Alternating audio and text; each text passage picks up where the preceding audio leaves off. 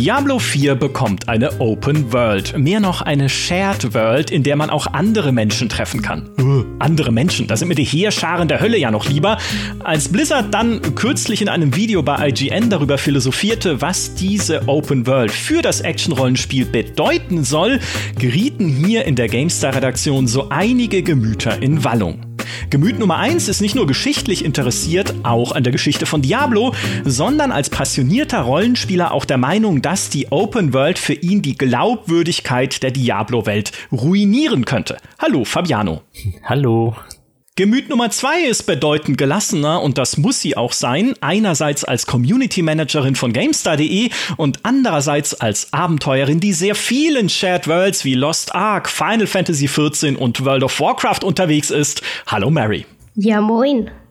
Mein Gemüt gerät bei diesem Open-World-Thema auch in Wallung, weil das für mich die Gretchenfrage für Diablo 4 insgesamt ist. Mehr noch als irgendwelche Mikrotransaktionen. Ich finde, eine offene Welt kann das Spielgefühl eines Hack and Slays, sagen wir mal neutral, verändern. Zum Guten vielleicht, aber auch zum weniger Guten. Doch bevor wir dazu kommen und bevor Mary ihr flammendes Plädoyer für mehr Klo-Quests in Diablo halten kann, Fabiano, steig bitte aufs Rednerfass hier an unserem Podcast-Marktplatz und erzähl Erzähl uns, wo dich der Open World Schuh drückt. Ja, also es ist tatsächlich eine etwas längere Geschichte, weil ursprünglich ist ja schon lange bekannt, dass Diablo 4 eine Open World bekommt.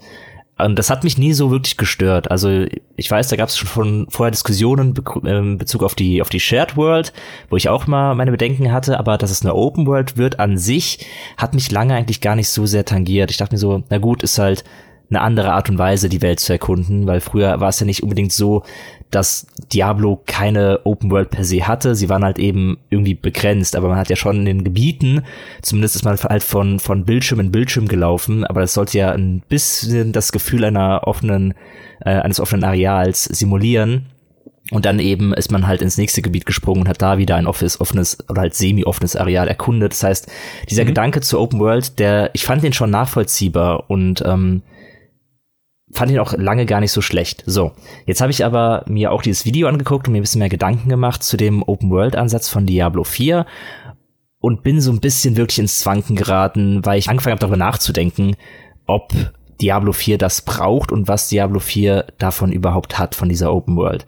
Und vor allem habe ich mich ein bisschen daran aufgehangen, dass ich halt, wie du gerade schon meintest, ein bisschen die Befürchtung mittlerweile habe, dass die Open World, wie Diablo sie jetzt eben darstellen will, ein bisschen Anteil daran hat, dass die Glaubwürdigkeit dieser ganzen Geschichte oder der ganzen Welt von Diablo ein wenig ins Wanken gerät. Und mit Glaubwürdigkeit meine ich eben, dass die Fantasy-Welt, die Diablo mir zeigt, irgendwie nachvollziehbar ist. Dass es eine Welt ist, wo ich denke, okay, das ist eine eine Form einer Existenz, die ich mir so vorstellen könnte. Also das ist eine Welt, die so existieren könnte, irgendwo mhm. in einem anderen Universum. Das ist ja oft bei digitalen Welten oder halt bei Fantasy-Welten, dass man eben gar nicht unbedingt sagt, die muss realistisch sein, sondern die muss halt irgendwie nachvollziehbar sein.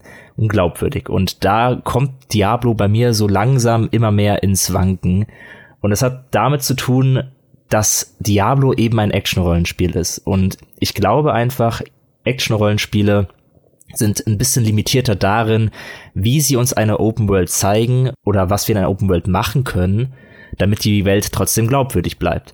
Denn ein Action-Rollenspiel besteht eben aus kämpfen. Also das ist halt die Action, steht ja für nichts. Also nicht, nicht einfach nur so aus Spaß dabei, sondern die ist eben dabei, weil es darum geht, hauptsächlich äh, Monstern richtig auf die Schnauze zu geben. Und das haben sie dann auch in dem Video bei IGN gesagt. Also sie haben dann gesagt, ja, das wird nicht wie Breath of the Wild ähm, und es wird auch nicht so sein, dass man halt irgendwie angeln geht und so und oder irgendwelche Kartenspiele spielt, sondern es geht hauptsächlich darum, dass Spieler, während sie die Welt durchschreiten und durchreiten auf ihren tollen Mounts, immer mal wieder in Kämpfe verwickelt werden. Also nicht nur an den Orten, wo man sagt, hier findet jetzt die Story statt, sondern eben auch in den Verbindungsbereichen, wo man halt von A nach B reitet und unterwegs kann man irgendwie angegriffen werden. Und ich weiß nicht, da bin ich so ins Grübeln gekommen, weil ich mir dachte, ist das eine glaubwürdige Welt, in der es im Prinzip nur darum geht, die ganze Zeit zu kämpfen. Also kann ich eine Welt verstehen oder das Gefühl haben, dass diese Welt wirklich funktioniert und realistisch ist und nachvollziehbar ist, wenn die ganze Welt nur aus Kampf und Monstern besteht, wenn ähm, ein großer Teil der Welt von Diablo, also Sanctuario, irgendwie besessen ist von, von Monstern, weil früher war das ja nicht so. Also man kann leicht äh, vergessen, dass Diablo nie das Konzept hatte, dass die komplette Welt irgendwie ein finsterer Ort ist, der komplett übersät ist mit Monstern und wo alles garstig und schlimm ist, sondern vor allem im ersten Teil war es ja eher, hier ist der Hort des Bösens, reinige ihn. Oder in Diablo 2 war es dann so, dass äh, ja der Wanderer ähm, im Prinzip die ganzen Orte durchschritten hat und seine Präsenz, die dunkle Präsenz von Diablo, die in ihm geschlummert hat, hat dann dafür gesorgt, dass da teilweise die Monster erwacht sind oder dass eben auch seine Brüder erweckt wurden und so weiter. Und das hat alles dafür gesorgt, dass halt eben diese Bereiche dann geplagt waren von, von Monstern und Dämonen. Mhm. Und das war für mich immer noch nachvollziehbar, weil es halt irgendwie eine Form war, mir die Welt so vorzustellen, dass sie halt im Grunde eine intakte Welt ist, wo auch Menschen wirklich leben können, wo Menschen eine Chance haben zu überleben, ähm, aber bestimmte Bereiche eben befallen sind. Und je mehr das aufgeweicht wird, je mehr große Teile, zusammenhängende Bereiche von Diablo, von Sanctuario eben von Monstern besessen sind, umso weniger kann ich mir vorstellen, dass das wirklich ein Ort ist, wo äh, Leben stattfindet. Also es ist natürlich sehr abhängig davon, was sie jetzt für eine Story erzählen wollen und so, aber ich muss mir halt einfach immer gut vorstellen können, okay, wie funktioniert die Welt? Also würde diese Welt auch funktionieren, wenn ich jetzt nicht da wäre? Würde die Welt funktionieren, wenn es keine Monster gäbe? Und wie, oder halt das ist genau der, der Kern dieser Welt, der mich glauben lässt, dass hier wirklich Leben möglich ist, gewisserweise. Mhm. Und das wird mir immer schwieriger, weil so, also, also Sanctuario wird halt immer weiter aufgeweicht. Es ist halt überall nur noch Monster. Alles ist schlecht. Die ganze Welt geht vor die Hunde. Maltael hat irgendwie einen riesige, riesigen äh, Genozid an Menschen durchgeführt, sodass jetzt halt einfach kaum noch was lebendig ist. Und das nimmt dieser Welt, finde ich, irgendwann ihren Reiz. Also irgendwann ist halt eine Welt so kaputt und durchsetzt von Monstern, dass ich mir denke, okay, das ist für mich keine glaubwürdige, keine beschützenswerte Welt mehr. Und daran hänge ich mich gerade so ein bisschen auf bei Diablo 4, weil es eben genauso sein wird, dass die ganze Welt eben von Monstern heimgesucht wird und es halt natürlich ein paar Bereiche gibt, die man dann auch frei kämpfen kann. Es gibt ja diese Festungen, ähm, die besetzt sind und dann kann man da reingehen und macht sie platt und dann ziehen da wieder Menschen hin. Und es geht ja ein bisschen auch darum, die Welt im Grunde wieder so zu machen, wie sie mal war, vielleicht, aber trotzdem stört mich dieser dieser Gedanke, dass diese Welt so sehr durchsetzt ist von Monstern und Übeln, dass es mir schwer fällt, mir noch vorzustellen, dass die Welt irgendeinen Charme hat und irgendeinen Reiz für mich. Das ist so mhm. die Grundbefürchtung, die ich habe. So jetzt sehr viel Gerede von mir. Das tut mir leid. Ja, ich, ich finde das einen, äh, einen sehr spannenden Gedanken. Und der erste Erwiderungsgedanke, den ich darauf hatte, war, das machen doch MMOs immer so. Ne? Also da sind ja auch, das sind ja auch mehr oder weniger offene Welten, natürlich mit Level Gating, ne, dass die Monster halt in anderen Regionen stärker sind. Aber auch da, wo du hingehst, äh, Monster. Da drüben die Stadt, ah, wir haben Geister auf den Feldern. Da hinten die andere Stadt, ach, die Toten kommen aus dem Sumpf. Und da hinten die letzte Stadt, ach ja, die Dämonen da hinten bei dem Tor. Ne? Also auch da ist es überall eigentlich schlecht. Mary, wie, wie empfindest du das, wenn du ein MMO spielst? Ist für mich tatsächlich so ein bisschen die Basis, die man braucht, damit so eine Heldengeschichte überhaupt funktioniert. Denn Helden werden ja eigentlich nur sozusagen in größter Not geboren. Ne? Wenn ich, was weiß ich, in Final Fantasy der Krieger des Lichts bin, wenn ich in WoW irgendwie auf einmal der Champion von Aethelroth bin oder so. Das kann ja nur funktionieren, wenn die Kacke vorher so richtig am Dampfen war. Und das ist halt das, wo ich dann immer mich frage, oder vielleicht ist das auch der Grund, warum ja, warum Diablo für mich nie persönlich so spannend war. Ich muss so dieses Gefühl haben, okay, ich bin jetzt derjenige, wenn mir das die Geschichte halt glaubwürdig verkaufen möchte, ich bin jetzt derjenige, der hier aufräumt, der jetzt hier sozusagen wieder alles ins Lot bringt. Ja, in einem MMO mit drei Millionen anderen Spielern, aber das sei mal daneben hergestellt. Meine Geschichte ist, pass auf, die Welt geht hier gerade richtig vor die Hunde und du bist einer der wenigen oder du bist der Einzige, der das retten kann. Und das macht für mich wiederum tatsächlich die Welt erst glaubwürdig, weil erst wenn ich, ja, wie Fabiano es ganz am Anfang gesagt hat, Monstern so ordentlich aufs Maul geben kann, habe ich ja eine Daseinsberechtigung, weil ansonsten könnte ich auch, was weiß ich, die nächsten, den nächsten Schmied aufmachen oder so. Ja, aber auch da muss es ja, sag ich mal, Brennpunkte geben. Es muss ja, du musst ja eine Welt haben und innerhalb dieser Welt gibt es Orte oder Teile der Welt, die gerade wirklich, wo wirklich Not am Mann ist, wo du dann hin musst und dann sagst, okay, hier helfe ich euch jetzt. Aber es gibt eben auch Teile der Welt, wo alles intakt ist oder die vielleicht befürchten, dass es ihnen genauso ergehen könnte wie manch anderem Ort auf der Welt. Und das ist halt das, was mich so ein bisschen reizt, so diese Reise in die Gefahr. So ist also eine Heldenreise besteht ja nicht immer nur aus plötzlich ist alles garstig, sondern eine Heldenreise in ihrer ursprünglichen Konstruktion ist ja, dass du einen Helden hast, der in einem gewohnten Umfeld startet und dann in eine Anderswelt gezogen wird und dann während seiner Reise durch die Anderswelt sich verändert und dann wieder in seine ursprüngliche Welt zurückkehrt. Aber dafür muss ja diese ursprüngliche Welt existieren. Dafür muss ja der Teil existieren, der in Ordnung ist. Dafür muss ja irgendein Bereich da sein, wo du sagst, okay, hier ist noch alles gut ähm, und jetzt begebe ich mich in einen anderen Bereich, wo die Gefahr droht, um diesen guten Teil davor zu bewahren, gewisserweise. Es gibt natürlich auch Abwandlungen davon. Aber ja, ich brauche halt für eine glaubwürdige Welt immer ein bisschen die Vorstellung davon, dass es halt wirklich auch Bereiche gibt, ähm, die intakt sind und die funktionieren. Und es gibt auch immer noch, ist auch immer noch eine Abstufung in da, äh, dahingehend, wie allumfassend diese Bedrohung ist. Also bei Diablo ist es ja nicht einfach nur, da sind ein paar Geister auf dem Feld. Bei Diablo sind es halt Heerscharen, also wirklich Dutzende, Hunderte, Tausende Dämonen, Untote, die über die ganzen Lande ziehen, die Dungeons ver verseuchen, die komplette Siedlungen einstampfen, Banditen, Monster, alles voll damit und halt in, in unfassbar großer Zahl. Also wirklich unendlich viele Monster sind es ja in Diablo. Es ist ja nicht wie bei Elder Scrolls, wo mal ein Troll auf der Straße ist. So. das sind halt 500 Zombies, die irgendwie marschieren. Das sind ja ganze Heerscharen.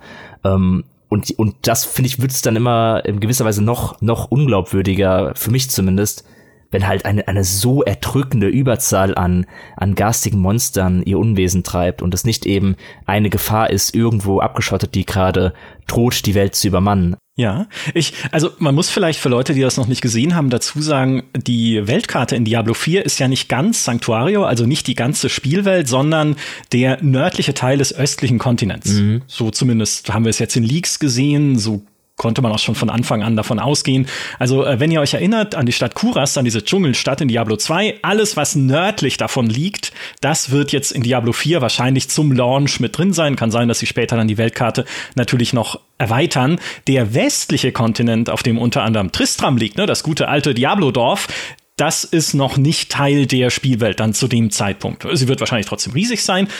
Was sie machen könnten, ja, weil sie ja nicht jetzt schon die komplette Spielwelt abbilden, es gab auch schon Spekulationen über einen mysteriösen sechsten Akt der Geschichte von Diablo 4. Ne, also sie hat ja wieder fünf Akte, dann wahrscheinlich, indem man so die Haupthandlung durchspielt, aber es gibt wohl noch einen zusätzlich und die Spekulation sagt, entweder ist es der Übergang zum Endgame, also sozusagen die Begründung dafür, was ja wieder gegen Fabianos Glaubwürdigkeit sprechen würde, oder vielleicht auch dafür, je nachdem, wie sie es machen, dass wenn man die Story durchgespielt hat und keine Ahnung, Lilith besiegt, die ja wahrscheinlich hoffentlich womöglich der Endgegner ist, oder auch nicht, eigentlich müsste es Diablo sein. Schauen wir mal, was sie da machen, aber das ist ein anderes Thema, ne? Also wenn die, die große Bedrohung besiegt ist am Ende der Geschichte, wo sie dann begründen könnten, warum es eigentlich da noch weitergeht, ja, also warum man jetzt eine, eine höhere World-Tier, also einen höheren Schwierigkeitsgrad wählen kann, um das Ganze nochmal zu machen. Also da wäre ich sehr gespannt. Mhm. Die Zeitmaschine ist erfunden worden in Sanctuario. So, was sie aber auch machen könnten, mit diesem Bonusakt ist ja eine Einführung. Ne, dass du beispielsweise mit dem Schiffchen oder mit irgendwie, keine Ahnung, du startest halt in einem noch friedlichen Teil der Welt und wirst dann ausgeschickt auf diese Reise in das verseuchte Nordost Teilstück von Sanctuario, um dir dann dort halt deine Spuren zu verdienen als Heldin oder als Held. Damit wäre das zumindest ein bisschen aufgefangen, würde ich sagen. Ja, wobei ich gar nicht weiß, ob jetzt die Story wirklich ist, dass nur dieser Nordosten der Welt wirklich besessen ist. Ja, wahrscheinlich es, nicht. Also es geht ja darum, so wie ich das verstanden habe, dass es irgendwie Jahrzehnte nach Diablo 3 stattfindet und eben nach dieser Katastrophe, die der Todesengel Maltael ausgelöst hat und da halt irgendwie äh, scharenweise ähm, Menschen gestorben sind. Und vor allem war das ja auch auf dem Westen. Also es ist ja direkt am Anfang von Reaper of Souls auch gewesen, dass Westmark im Prinzip komplett ausgerottet wurde, glaube ich. Und das ist ja auch auf dem westlichen Kontinent. Das heißt, ich gehe ein bisschen davon aus, dass es im Rest der Welt nicht so viel besser aussieht als im Nordosten. Aber ja, es stimmt schon, das ist nicht, also es ist nicht komplett Sanctuario, was wir bereisen. Wenn es ganz Sanctuario wäre, es, es, es wäre sehr cool, aber es, das würde die Welt noch weniger glaubwürdig machen, wenn halt wirklich alles, halt wirklich alles nur noch ein einziger Monsterhaufen ist. Da würde ich mal sagen, nee, das kann doch nicht sein. So, so kaputt kann doch eine Welt nicht sein. Ihr hattet mal so eine schöne Lore und eine coole, finde ich, designte Welt und eine Geschichte, die mich irgendwie interessiert hat, auch wenn ich sie nicht im Detail kenne. Tatsächlich ich bin kein, kein Lore-Experte von Diablo. Aber so wie ich, die, wie, wie ich mir die Welt vorgestellt habe, wie sie mir suggeriert wurde von den Spielen, hatte ich mal ein recht klares Bild, was bei der Welt in Ordnung ist und was bei der Welt nicht in Ordnung ist. Und wenn da die Grenzen zu sehr eingerissen werden, frage ich mich irgendwann einfach, was Sanctuario eigentlich noch ist, außer halt ein Monsterspielplatz, in dem ich metze. ja, oder du fragst dich, warum du das machst. Ja. Ne, eigentlich ist das ja, was ist denn mein, äh, mein, mein, mein letztgültiges Ziel sozusagen in dieser Welt? Und auch da wieder, das ist ja, das ist ja, Mary, ein klassisches MMO-Phänomen oder ein, sagen wir es so, ein klassisches Service-Game-Phänomen, auch ein Destiny oder sowas hat das ja. Es darf nicht enden. Auch da, wie, wie, wie, wie legt man sich das denn im Kopfkanon dann zurecht? Dass man sagt, naja, aber das, was ich mache, ist trotzdem jetzt sinnvoll. Oder was muss vielleicht auch ein Online-Spiel, wie es an Diablo 4 auch wird, machen, um das dann gut rüberbringen zu können. Das, was du gerade machst, ist wichtig. Das ist nämlich die große Frage und auch zum Beispiel gerade die Frage, die WoW lösen muss, weil äh, vor allen Dingen in der WoW-Lore ist es aktuell das große Problem, dass man so ein bisschen ja, so diesen Dragon Ball Ansatz hat. Das heißt, es kommt immer noch ein Gegner mit Power Level over 9000, der noch größer ist, der noch riesiger ist und äh, keine Ahnung aus irgendeiner Ecke der Existenz oder des Universums angeschimmelt kommt und sagt, oh, äh, ich, mich gibt's übrigens auch. Das ist tatsächlich was, was bei MMOs sehr, sehr oft ein großes Problem darstellt. Und jetzt, wie gesagt, vor allem bei WoW, Shadowlands, um das kurz zusammenzufassen, man ist ins Totenreich gereist, man äh, hat den Kerkermeister besiegt, der die gesamte Existenz, der den Schleier zwischen Lebenden und Toten zerreißen wollte und dann wäre alles in reines Chaos gefallen und am Ende und jetzt kurzer Spoiler ähm, für die nächsten, naja, sagen wir mal eine Minute wenn ihr Shadowlands die Geschichte noch spielen wollt, äh, skip bitte eine Minute, jetzt kommt es. Der Kerkermeister, nachdem du ihm am Ende natürlich als großer Endgegner ordentlich aufs Maul gedrescht hast, sagt er natürlich, ja, eine gespaltene Welt kann das nicht schaffen, was euch erwartet. Und foreshadowed im Endeffekt, hey, ich bin eigentlich auch nur so ein kleiner Zwerg, der, der irgendwie da seine Fingerchen im Spiel hat und eigentlich wollte ich euch gar nichts Böses, ich wollte die Welt nur vorbereiten und deswegen war mir jedes Mittel recht äh, ja. Und dann sagt er halt, ja, ja, jetzt kommt noch irgendwas viel Größeres. Und ähm, die Entwickler haben auch schon gesagt, ja, ja, es wird auch noch viel größer, da wird noch irgendwas sein. Aber wir sagen euch nicht, was es ist, weil mhm. in Dragonflight wissen wir noch nicht, wer der große böse Wolf wird vermutlich entweder weil sie es selber nicht wissen oder weil sie Angst davor haben, jetzt was zu sagen, weil halt die gesamte Shadowlands-Geschichte ein riesiger Backlash war. Und das ist das große Problem an MMOs und auch das, wo ich glaube, dass Diablo sich dran messen muss, dass die Glaubwürdigkeit der Geschichte ja einfach kontinuierlich fortgeführt wird. Ein Positivbeispiel an der ganzen Sache ist äh, Final Fantasy XIV, was ja mit Endwalker eine zehnjährige Geschichte abgeschlossen hat und jetzt mit den neuen Patches eine neue Geschichte beginnt. Also die, der Arc um die Krieger des Lichts ist abgeschlossen mhm. ähm, und jetzt geht es sozusagen wieder an neue Dinge. Das ist zum Beispiel was, das könnte ich mir auch vorstellen, dass das eine Möglichkeit ist, wie man einfach Spiele, die so lange am Leben gehalten werden, also Service Games, ja, äh, storymäßig funktionieren könnte.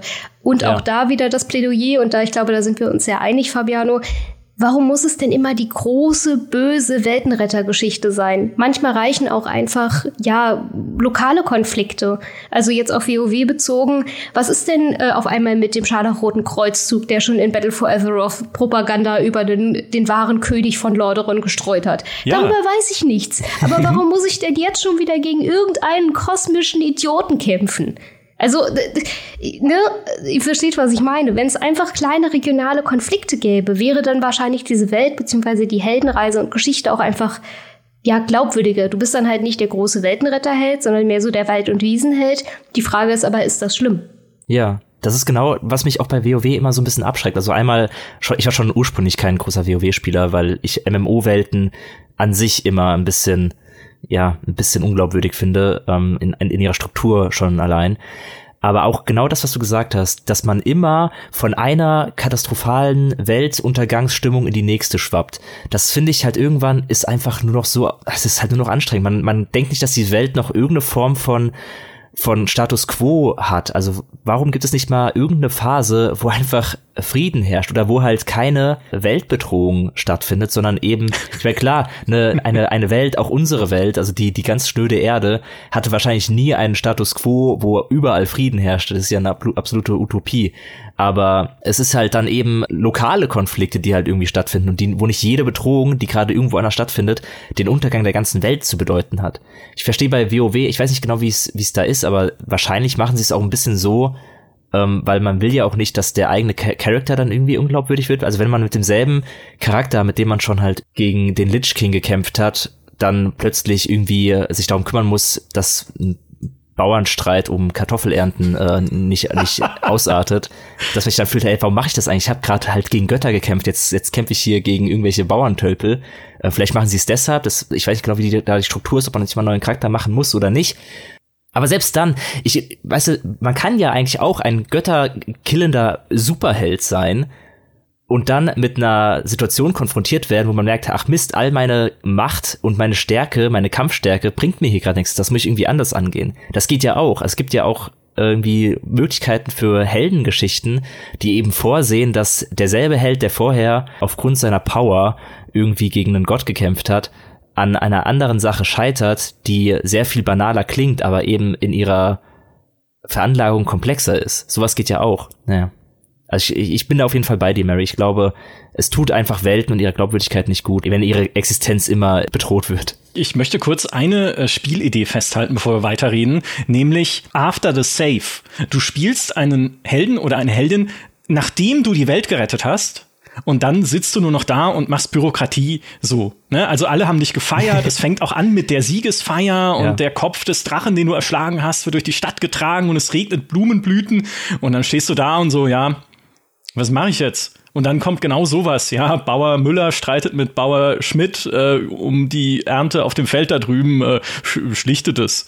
Ich hatte tatsächlich mal so eine ähnliche Idee zu Dragon Age. Und zwar ging es da um eine Gruppe von Bauern, die einfach darunter gelitten haben, dass die Helden von Ferelden durch ihre Dörfer gegangen sind, Monster abgeschlachtet haben, alles kaputt und ausgeraubt haben und einfach abgedampft sind. Und diese Bauern gründen dann die Operation Kartoffel. Das steht für kein Aal richtet, trotz offensichtlichem Fehlverhalten fereldischer Legenden.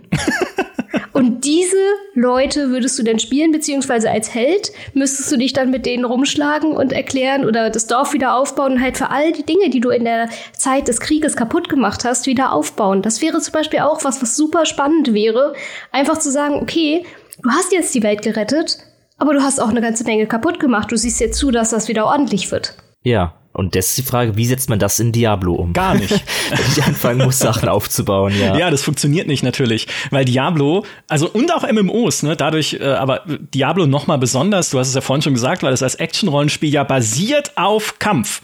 Die Kampfmechanik ja. ist das allergrundlegendste, was dieses Spiel hat. Deswegen sagen wir auch immer, wenn sich die Kämpfe gut anfühlen und zumindest wenn man das Beta-Feedback aktuell anguckt, was Leute veröffentlichen ohne Erlaubnis von Activision Blizzard, aber hey bitte, äh, dann, also diese Grundmechanik funktioniert sehr gut. Das, was Spaß macht an dem Spiel, ist Kämpfen. Das heißt, natürlich muss man auf dieses Kämpfen aufbauen. Und das zweite, was ja auch dieses Diablo-Setting so wundervoll macht, ist ja das Epische. Ne, du hast halt nicht irgendwie die kleinen lokalen Konflikte und da drüben die kleine Zombie-Bedrohung und da vorne sind irgendwie die Gnome im Dschungel durchgedreht, sondern du hast dann den ewigen Kampf Himmel gegen Hölle. Ne? Also dieses mittelalterlich apokalyptische Setting, ja, und ich glaube, wenn sie jetzt auch, was sie ja nicht tun, hoffe ich, sagen würden, ja, wir gehen eine Stufe runter und jetzt in Diablo 4, Lilith ist zwar äh, irgendwie böse, aber ja vielleicht dann doch nicht komplett und so, das würde, das wäre kein Diablo mehr. Ne? Also diese, diese komplette Kulisse, auf die die Serie ja setzt, würde dann zusammenbrechen, auch für mich, wenn man jetzt nicht mehr in diesem epischen Konflikt aktiv wird oder zumindest in seinem nächsten Kapitel ich finde es trotzdem auch schade, dass alles, was ich in den vorherigen Spielen jetzt getan habe, ja eigentlich dann am Ende zu nichts geführt hat, weil die Welt trotzdem von, von Monstern überrannt wird. Ne? Also, wir haben den Weltstein zerstört, wir haben irgendwie in Diablo 3 alle Lieutenants von Diablo und der Hölle erschlagen, alles, was uns vors Schwert kam, plus noch den Todesengel, ja, der irgendwie durchgedreht ist ja, die Welt ist trotzdem im Arsch. Ne? Also mach mal schön weiter. Ist wie bei den, bei den Star Wars Prequels. Ja, ich weiß, ihr habt das Imperium besiegt, ja. aber hier ist ein neues Imperium. Oh, alles klar. Ja. ja, also immer, immer sehr schwierig, äh, insbesondere bei solchen großen Gut gegen böse Settings noch dann einen draufzusetzen oder noch was dran zu hängen. Meine, meine kleine Hoffnung wäre ja für Diablo 4, dass sie ein bisschen mehr zumindest investieren in das Storytelling so im Detail. Weil diese ganze Geschichte um Lilith und Inarius, ne, um den Engel und die Dämonen, die ja die Menschheit damals die, die Nephalem gezeugt haben, als Akt der Rebellion gegen Himmel und Hölle, also sozusagen, die sich vereinigt haben, um etwas Neues zu erschaffen und die dann entsprechend bestraft wurden, dann auch später von den jeweiligen Seiten, da halt mehr reinzugehen und da mehr zu erfahren, war ja was, was sie in Diablo 3 schon angedeutet hatten, in Reaper of Souls, wo du diese Tagebücher finden konntest, wo dann halt mehr einfach vertonte Geschichte drin war zu äh, Lilith und Inarius. Aber da steckt halt noch so viel mehr drin in diesem auch eher persönlichen Konflikt, ja, die sind sich ja auch beide nicht äh, grün, weil Lilith dann irgendwann anfängt, alle äh, Engel und Dämonen, die mit ihnen zusammen rebelliert haben, umzubringen, weil die wiederum neidisch sind auf die Macht der Menschen, die sie geschaffen haben. Und Lilith sagt, niemand ist hier neidisch auf meine Kinder, ich bringe euch alle um, bis Inarius dem Ganzen ein Ende bereitet und sie irgendwie verbannt und solche Sachen. Also ganz coole Konflikte eigentlich. Ne? Und die ja. besser ja. zu erzählen, das könnte eine eine gewisse Stärke werden, was diese, die, ja, die Welt und die Glaubwürdigkeit dieses Settings angeht in Diablo 4. Ja, aber ich glaube, gerade weil es ja so ein äonenalter Streit ist zwischen den hohen Himmeln und den brennenden Höllen, ist es ja eigentlich eine gute Möglichkeit, auch mal Zeit vergehen zu lassen innerhalb von Sanctuario. Also ich, ich meine, sie machen es ja. Ähm, ich glaube irgendwie, ich weiß nicht genau, sie haben nicht gesagt, wie viele Jahre, aber es sind bestimmt mindestens zehn oder so zwischen Diablo 4 und Diablo 3. Aber das ist ja nichts in der Geschichte einer Welt. Also äh, sie hätten ja auch irgendwie hunderte, zweihunderte Jahre vergehen lassen können, wo die Welt mal sich so ein bisschen Zeit hat zu regenerieren, wo mal Sachen aufgebaut werden, wo vielleicht auch mal neue Städte entstehen. So dass man halt Sanctuario, wie wir es in Diablo 4 sehen, ein, ein anderes ist als das in Diablo 3 oder Diablo 2, das halt auch geprägt war von diesen Schlachten, die da geschlagen wurden, von den Intrigen, weil, also Dämonen und Engeln ist es ja egal, wie viele Jahre jetzt auf Sanctuario vergehen.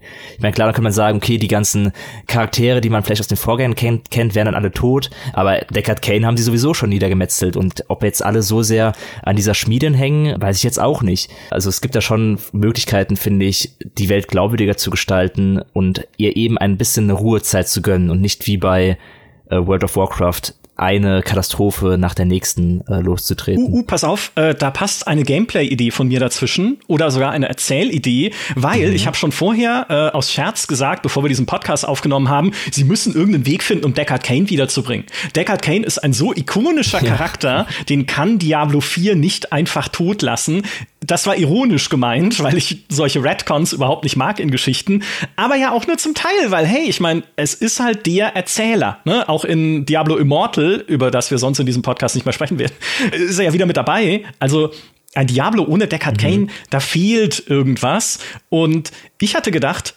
auch rein so aus dem, oder beziehungsweise so von erzählerischer Perspektive, was ja gerade sehr viel Aufsehen erregt und sehr gut funktioniert, ist, wie God of War sein Setting erzählt, nämlich in kleinen Dialogen, wenn gerade nichts passiert.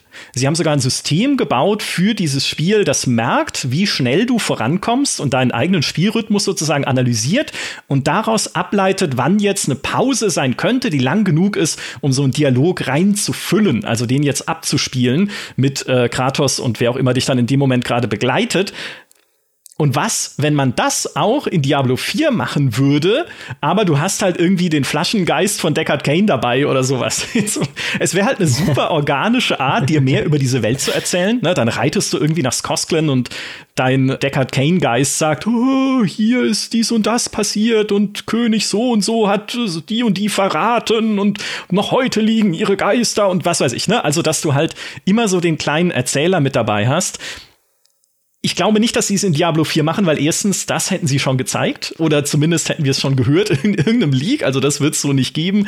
Aber diese, diese Idee halt, die, die Handlung organischer oder nicht die Handlung selbst natürlich, dafür gibt's ja Zwischensequenzen, sondern die Hintergründe der Welt dir so organischer zu vermitteln, was ist hier passiert, warum ist das so, wie es ist. Ne? Wir sind ja in Diablo quasi unterwegs in der Postapokalypse. Ne? Die Welt ist im Arsch und es gab äh, Ereignisse, die dazu geführt haben. Manche davon liegen länger zurück, manche davon noch nicht so lange, die haben wir selber gespielt in den vorherigen Diablos. Aber das hier dann so zu verklickern mit jemandem, den du dabei hast, fände ich, das fände ich super elegant. Wie gesagt, wir werden es nicht machen, aber ja. Ich glaube gar nicht. Ich würde nicht ausschließen, dass sie es nicht machen. Also ich kann mir das schon gut vorstellen, dass sie jetzt am Ende sagen, hm, Deckard Kane ist gar nicht wirklich von Magda zermatscht worden, sondern er ist halt einfach, seine Seele wurde irgendwie in die Höllen gebannt und wir gehen dann da rein und holen seine Seele raus in einem, in einem Seelenstein und tragen den an einer Kette um unseren Hals und hören dann seine Stimme die ganze Zeit. Ja, aber weißt du, warum es nicht funktioniert? Weil man ja überall kämpft. Also mhm. wo ist denn die, wo sind denn die 20 Sekunden Pause, wo mal du nicht in Monster reinrennst? Gut, ich übertreibe ein bisschen. Äh, sie hatten ja gesagt in ihrem, äh, ja. äh, wir haben es vorhin schon gesagt, in ihrem Open World Video, das ist eine Welt, in der jeder Zoll für das Kämpfen gebaut ist. Also egal, was du oder wo du dich gerade befindest, es soll immer so sein, du sollst vom Pferd springen und dich mit Monstern kloppen können. Ja, weil es halt keine, ja also mal abgesehen von den Ortschaften, sie sagen ja, es gibt über 100 Siedlungen im Spiel. Ich denke mal, da kloppt man sich da nicht. Es ist halt mit so Bauern irgendwie, die gerade aus der Kneipe raustorkeln. Aber alle anderen Orte der Welt sollen halt feindselig sein. Und da sind dann halt einfach keine 20 Sekunden Zeit, dass Deckard Kane dir erzählen kann, welcher König mal über diesen Landstrich herrschte. Vielleicht. Ja. Diablo hat keine Kletterpassagen wie God Jetzt schon, doch. Es gibt äh, Leitern und sowas und auch Abgründe, über die man drüber springen kann, wo man runterspringen kann. Das hat man im Gameplay auch schon gesehen, indem so, man die Leertaste ja. drückt.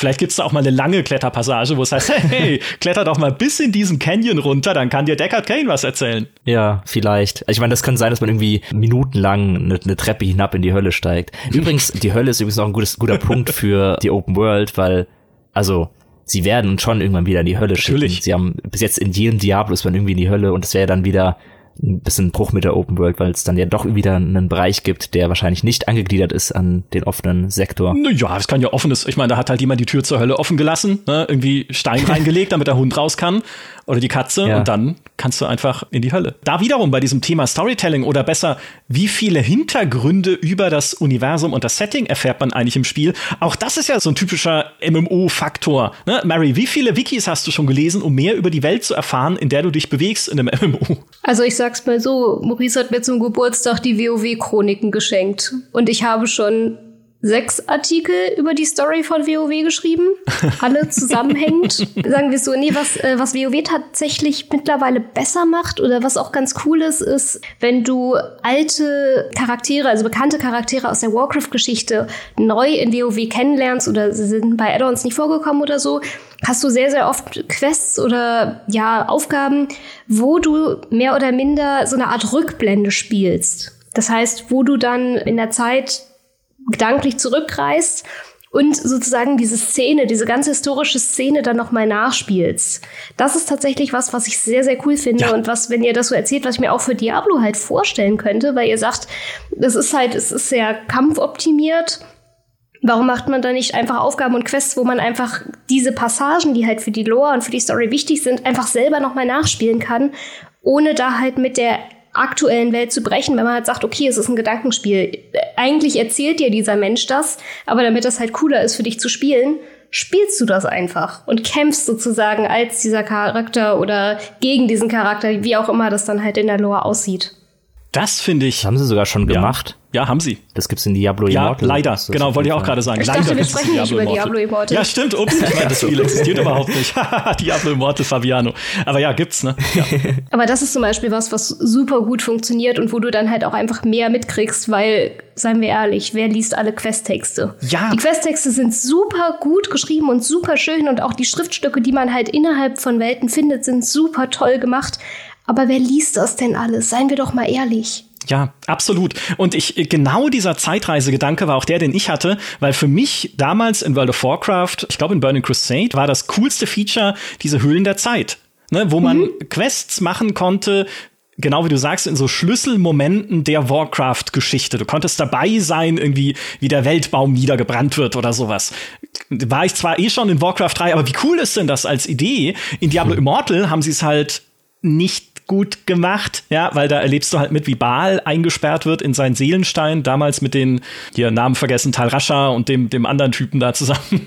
äh, ist aber langweilig, weil es ist einfach nur ein, ich kämpfe mich durch einen Schlauch und am Ende ist Baal ein Bossgegner, äh, weil es halt Diablo ist, ja, weil die Mechanik von Diablo so funktioniert. Aber man könnte es, und da bin ich total bei dir, man könnte das ja so toll und so liebevoll machen und man könnte zumindest im Kleinen ja auch mal mit Perspektivwechseln arbeiten. Das haben sie in äh, Wrath of Lich King gemacht bei World of Warcraft, dass du halt dann die Vergangenheit von Arthas nachspielst oder auch da halt bestimmte Schlüsselmomente in der Questreihe mit Arthas selbst.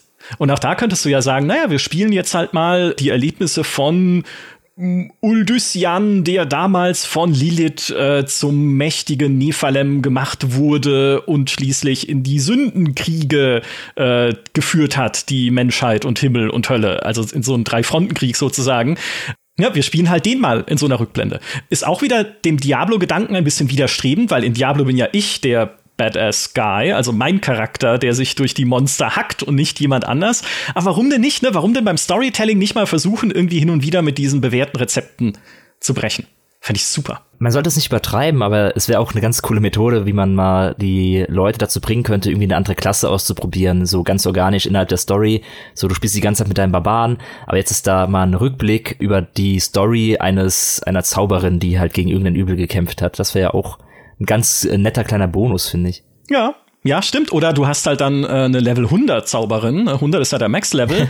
und es sagt dir einfach, ja. okay, jetzt probier halt mal die Monster Bombenzauber aus, die die kann. Ne? Und guck mal, ja. ob du dich auch in die Richtung entwickeln möchtest. Ja, könnte, könnte cool sein. Eine andere Idee, was ja World of Warcraft auch schon etabliert hat, was es auch in anderen MMOs gibt, logischerweise, ist ja das Phasing. Wenn du eine Aufgabe erfüllt hast in der Welt, verändert sie sich für dich und weil es eine Online-Welt ist, auch alle anderen, die diese Aufgabe schon erfüllt haben. Also es wird auch in Diablo ja so sein, wenn man diese Strongholds befreit, diese Festungen, dann verwandeln die sich in Dörfer des Guten, wo man dann auch Schmiede hat, wo es vielleicht noch einen Eingang zu einem Dungeon gibt. Während andere Leute, die da unterwegs sind in der Welt an dem Ort und die diese Festung noch nicht befreit haben, sehen das halt weiterhin als monsterverseuchte Festung. Ne? Also es gibt sozusagen unterschiedliche Versionen der Welt, je nachdem, ob du diese Aufgabe schon erfüllt hast oder nicht.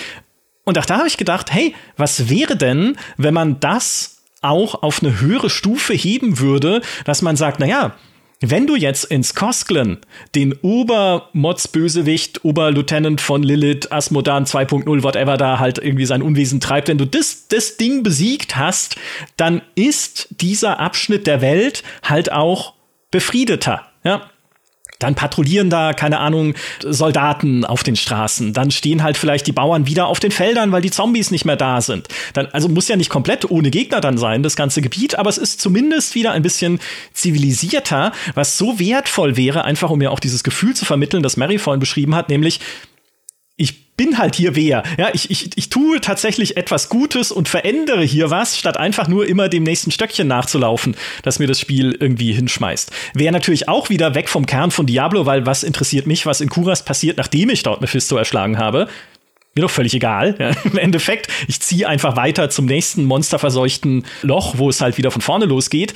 Aber weil es ja eine Open World ist, ja, das ist ja wieder der Punkt. Die Open World steht ihnen ja da ein bisschen einerseits im Weg, andererseits ist sie auch eine Chance kann ich ja dahin wieder zurück, wo ich schon mal war. Und wenn ich wieder zurückgehe und dort ist immer noch alles genauso wie beim letzten Mal, als ich dort war, äh, das ist halt ja blöd.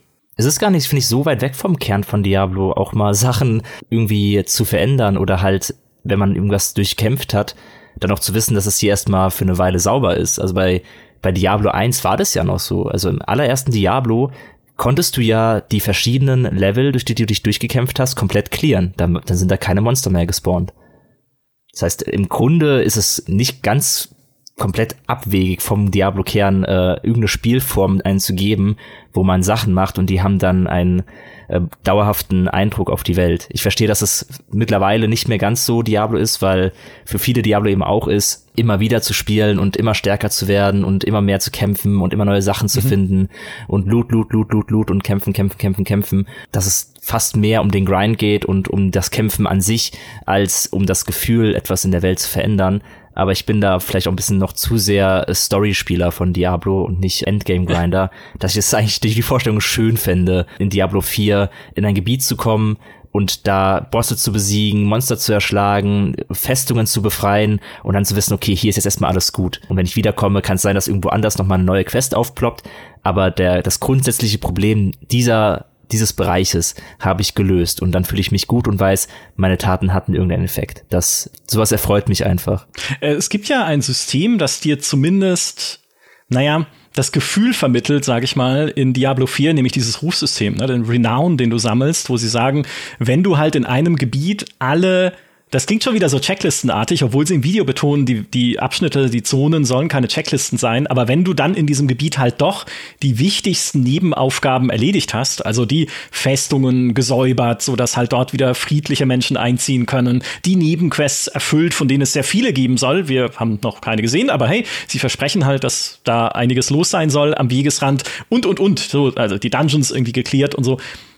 Dann ist diese Zone abgeschlossen im Sinne des Rufsystems. Und du schaltest halt damit natürlich Belohnungen frei, weil alles, was man in Diablo macht, macht man für Belohnungen.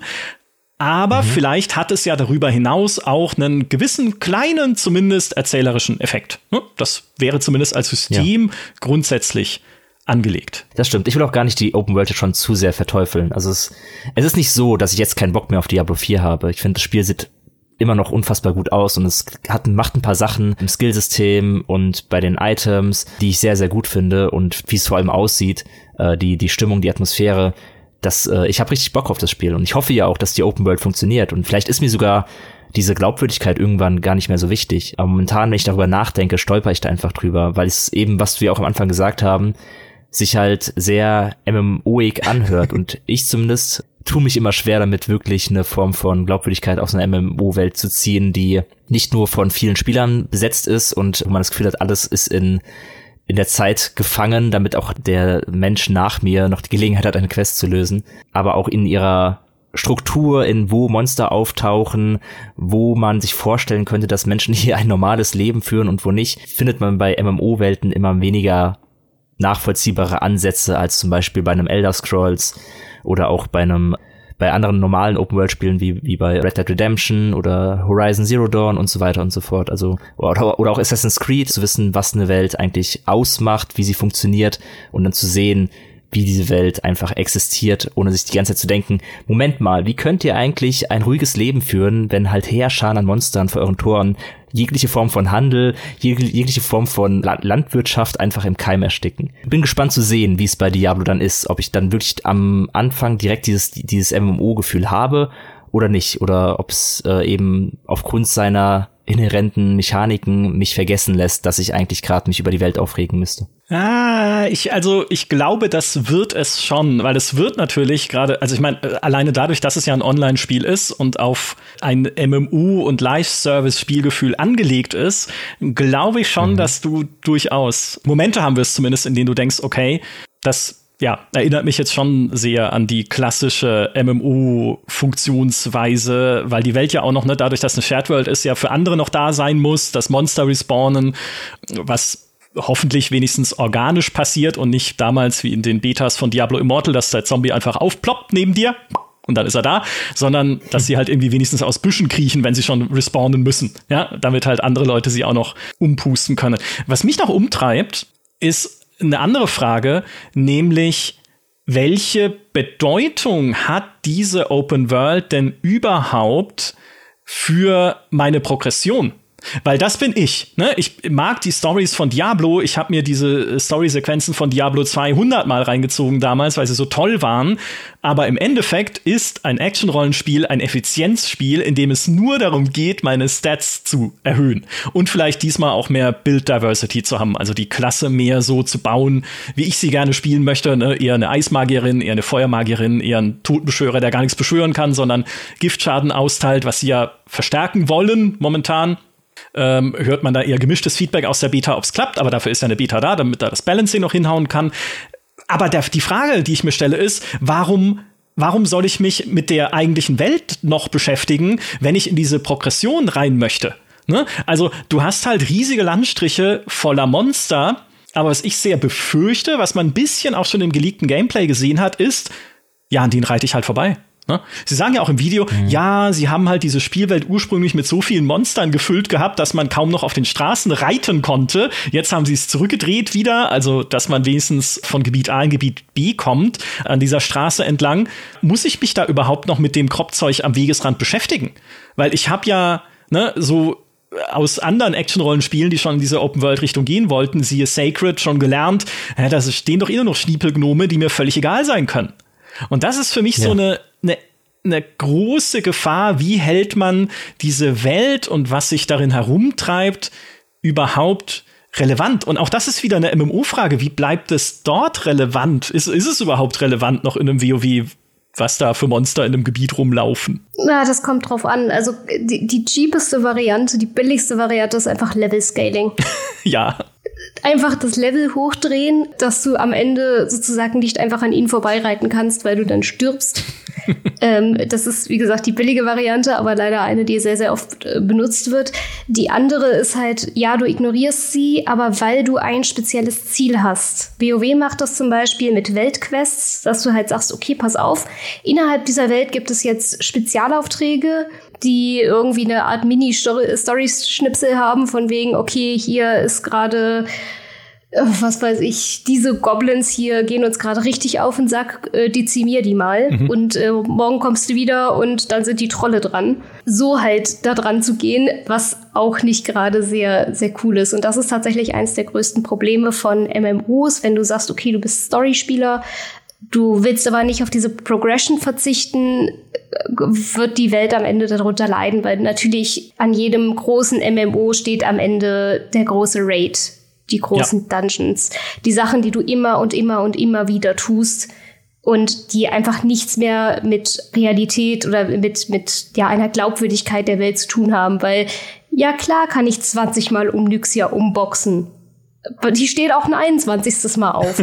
Was ich da viel spannender finde, ist, wenn es dann sowas, das gab es früher, vor allen Dingen in WoW Classic, die alten WoW-Hasen werden sich erinnern, so, ja, Wege beziehungsweise vorherige Quests, die du abschließen musstest, bevor du überhaupt in diese Dungeons konntest. Wir erinnern uns an die Onyxia Pre-Quest, mhm. wie es sich so schön nannte, wo du im Endeffekt erstmal herausfinden musstest, was ist denn überhaupt Onyxia und woher kommt die? Und oh Gott, riesiger Story-Twist, dass auf einmal die Königin sich sich in eine Drachen verwandelt, mitten in dem Schloss von Stormwind. Ja. Und solche Sachen sind halt Dinge, wo ich mir sage, okay, dadurch kann halt eine Welt noch glaubwürdiger sein, bis zu dem Punkt, wo du halt wirklich an diese klassischen Progressionssysteme drankommst, weil Loot, Loot, Loot lässt sich halt nicht mit Story für immer vereinen. Das fand ich aber tatsächlich, das ist ein mega guter Punkt, weil das sind auch die Dinge, die mir in MMOs am besten in Erinnerung bleiben, sind diese Story-Nebenquests. Ja, wenn du so eine längere Questkette hast, die halt dann immer wieder aufeinander aufbaut und immer weiter eskaliert und am Ende dann tatsächlich ne, in so einem Bosskampf gipfelt oder halt dann in einer Instanz gipfelt mit acht Bosskämpfen oder wie auch immer das finde ich halt immer sehr, sehr cool, weil dann bin ich auch viel involvierter, als wenn es nur ein, ein dummer Knilch ist am Wegesrand, der mir sagt, oh, da hinten sind die Kürbisgolems durchgedreht, hau die mal platt. Ja, das klicke ich auch weg, weil das ist mir doch für das größere Setting egal. Aber das wäre auch eine meiner Hoffnungen für ein Diablo, dass sie, wenn sie schon sagen, sie wollen coole Nebenquests einbauen, dass man dann eben nicht nur so generische kleine Sachen hat, ne, töte vier Zombies, fangen sieben Wölfe oder so, sondern tatsächlich halt so lange Auftragsketten, wo man dann vielleicht auch erst wieder Stunden später dann zum nächsten Kapitel kommt, wo dann jemand sagt, hey, du hast doch damals in Skosglen dieser einen Hexe geholfen. Jetzt rate mal, was passiert ist. Ja, die war böse. Und dann geht's halt wieder weiter. Und irgendwie am Ende steht dann halt noch ein cooler Bosskampf in einem coolen Dungeon. Wäre zumindest ein, ein Schritt auch wieder in eine gute Richtung, was so Erzählung angeht und dieser Welt mehr Tiefe zu geben finde ich. Es wird ja auch sehr spannend, überhaupt zu sehen, was grundsätzlich die Motivation unseres Charakters sein soll in Diablo, weil es ist ja immer so ein Open-World-Problem, äh, eine Story zu finden, die es erklärbar macht, warum dein Charakter überhaupt sich die Zeit nimmt, diese Open World zu erkunden, warum er sich Zeit nimmt, Nebenquests zu machen, was manche Spiele besser bekommen als hinbekommen als andere. Also jeder kennt das Witcher-Problem, dass äh, Geralt Siri retten möchte, aber nebenbei ein paar Runden Gwent spielt, weil er mehr Karten gewinnen möchte. Und da wird eben spannend zu sehen, wie Diablo dieses Story-Problem löst, dass man es einem auch erzählerisch erlaubt, diese Open World zu erkunden und Dungeons zu machen und Nebenquests und ja eben Kartoffelgolems platt zu schlagen. Das, da bin ich sehr gespannt drauf. Was wird unsere Motivation sein? Erlaubt es diese Motivation mir die Welt zu erforschen und Progression an anderer Stelle zu suchen, Gegner zu besiegen, die ich nicht müsste, optionale Dungeons zu machen, um besseren Loot zu bekommen. Da bin ich sehr gespannt drauf. Das kann ich dir aber sagen, was die Motivation ist, nämlich Power Fantasy. Ja, das ist, ist, mir doch egal, ob diese Welt den Bach runtergeht und da Dämonen ihr Unwesen treiben. Meine einzige Motivation in, in einem Diablo ist, immer mächtiger zu werden, um sie face rollen zu können, wie man so schön sagt auf Englisch, also irgendwann da durchpflügen zu können, wie ein heißes Messer durch die Butter. Ist natürlich dann wieder ein bisschen aufgehoben, wenn es Level Scaling gibt, wobei das ja auch hoffentlich nur bis zu einem gewissen Grad geht, weil es gibt ja darüber hinaus noch die World Tiers, also dass man die ganze Welt stufenweise schwieriger schalten kann. Und eine coole Idee übrigens, dass am Ende eines World Tiers, damit du das nächste freischaltest, also den nächsten Schwierigkeitsgrad gerade freischaltest, es noch einen großen, fetten Boss als Gatekeeper gibt, den du erst besiegen musst dafür. Also das gibt halt dieser ganzen hey, ich spiele das Spiel noch mal auf einem höheren Schwierigkeitsgrad Thematik, die man bei Diablo ja immer hat, noch mal ein bisschen einen besseren Sinn, weil man dann sagen kann, okay, ich mache das halt, damit ich den Schmutzfuß da hinten besiegen kann, damit ich eine Stufe höher komme, damit ich den nächsten Schmutzfuß besiegen kann. Und gleichzeitig kriege ich halt immer geilere Items und mehr Paragon-Punkte, die ich dann da in meine Boards investieren kann und mehr Skill-Punkte und mehr, ha, mehr, mehr, mehr, mehr. Mehr Loot, mehr, also äh, hier Power Fantasy, das, das wäre meine Motivation. Ich wollte die Gegenthese aufmachen und zwar finde ich das immer noch wesentlich belohnender oder ich finde auch die Welt glaubwürdiger, wenn man aus dieser Power Fantasy einfach ausbricht. Wenn man Quests hat, die absolut bescheuert sind, die, die absolut witzig sind, einfach nur, und du, du, freust dich einfach nur, dass sie da sind.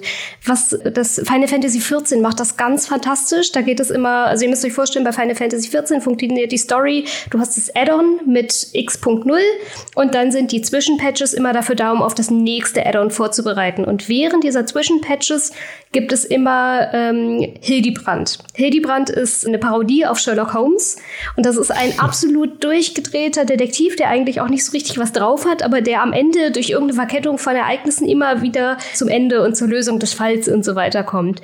Und diesen Charakter gibt es seit X Add-ons und jedes Mal freue ich mich wieder, wenn ich ihn sehe und jedes Mal geht seine Geschichte einfach weiter, weil man trifft ihn irgendwo und denkt sich, hey, was machst du denn eigentlich hier? Ja, ich bin gerade zufällig hier, weil ich gehört habe, dass auf diesem Bankett ein Mordfall passieren soll. Und also sowas halt.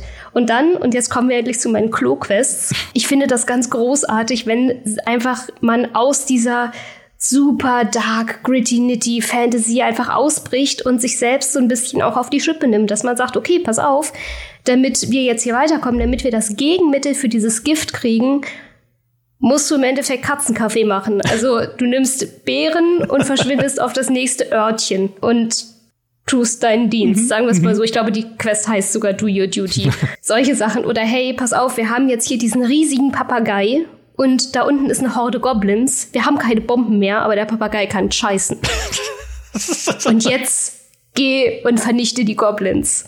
Also wisst ihr einfach solche Sachen, weil ich finde, wenn ja, es ist zwar ganz schön Power Fantasy und immer dunkel und düster und so und es muss erwachsen sein und so, aber ich finde zu diesem Erwachsenen oder zu diesem zu dieser wholesome Welt gehört auch einfach so ein bisschen Selbstironie, so ein bisschen mal daraus ausbrechen, einfach mal was machen, was, ja, was man nicht ständig macht als Held. Sei es aufs Klo gehen, sei es mit einem riesigen Papagei Goblins zuscheißen oder sei es einen Mordfall zu lösen. Ja, das ist so wertvoll, einfach weil es, also ob es jetzt die Papagei-Quest weiß, aber ja, weil das ist ja dieses Ausbrechen aus Mustern und das Spielen mit Erwartungen. Ne? Wenn du erwartest, dass die nächsten 50 Quests einfach nur sammle sieben Wolfshäute und sieben Zwergenpelze sind oder so, dann, ja klar, dann, dann stumpfst du ab und dann hast du auch irgendwann keinen Spaß mehr an der Sache. Wenn man es aber dann halt würzt mit so ja, ob es dann absurde Ideen sind, ob man auch mal die Spielmechanik bricht. Damals auch Lich King haben sie doch damit angefangen, dich auch mal Dinge, andere Dinge steuern zu lassen als deinen mhm. eigenen Helden. Ne, also, dass man halt mal, weiß ich nicht, mit einem Drachen durch die Gegend fliegt oder einen kleinen Mini-Roboter durch die Gegend lenkt oder das, ne, also einfach auch da wieder kleine Perspektivwechsel in die Quests eingestreut werden. Inzwischen finde ich, machen sie das auch schon wieder zu regelmäßig, weil man die Mechanik jetzt kennt und sie benutzen es auch einfach als Teil ihrer Toolbox dann auch wieder regelmäßig. Aber hey, diese Kreativität, ja, die da halt auch drin stecken kann, selbst in einem MMO, das ja einfach nur darauf ausgelegt ist, klick Sachen an und dann passiert was, die könnte man ja schon auch auf ein Diablo übertragen in der ein oder anderen Form. Nur auch da ist wieder meine Befürchtung, viele Leute würden sie nicht sehen, weil ein Action-Rollenspiel ist ein Effizienzspiel. Und das ist auch eine der größten Sorgen, die ich äh, höre, auch von großen Diablo-YouTubern oder Streamern wie Asmongold und so, wenn es um diese Open World geht und die Dinge, die sie ja versprechen, die man darin machen kann. Ne? Es gibt die Nebenquests, es gibt äh, versteckte Kisten, was auch immer da drin ist, es gibt die Strongholds, die Festungen, die man befreien kann, die wir schon erwähnt haben. Es gibt diese Geflüster der Toten, die Whispers of the Dead, wo du scheinbar irgendwie Geistern Gefallen tun kannst, um dann zehn davon zu sammeln und zu einem Baum zu tragen, zum Tree of Whispers, um dann dort wieder Belohnungen zu kriegen, beziehungsweise irgendwie Kistenschlüssel freizuschalten für andere Belohnungen. Es gibt Dungeons, über 150 einzigartige Dungeons soll es geben zum Launch von Diablo 4. Manche musst du erst freischalten, indem du so eine Festung befreist. Die kannst du dann noch mal, wenn du einen speziellen Albtraum-Siegel-Schlüssel findest, hochstufen zu Endgame-Dungeons mit bestimmten Affixen. Also da sind dann irgendwie die Monster feuerresistent oder haben irgendwelche anderen Stärken, die sie im normalen Dungeon dann nicht haben, dass das Ganze ein bisschen Würze kriegt.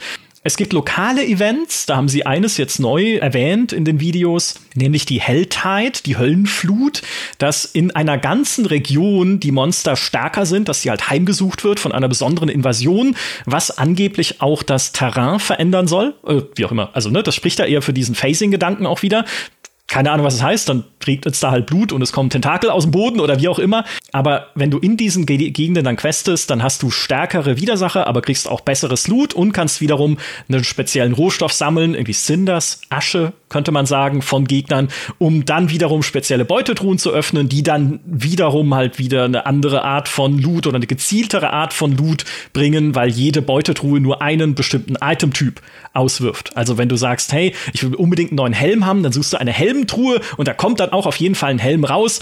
Kann natürlich trotzdem sein, dass er scheiße ist, wie immer in Diablo, aber dann machst du es halt 50 Mal.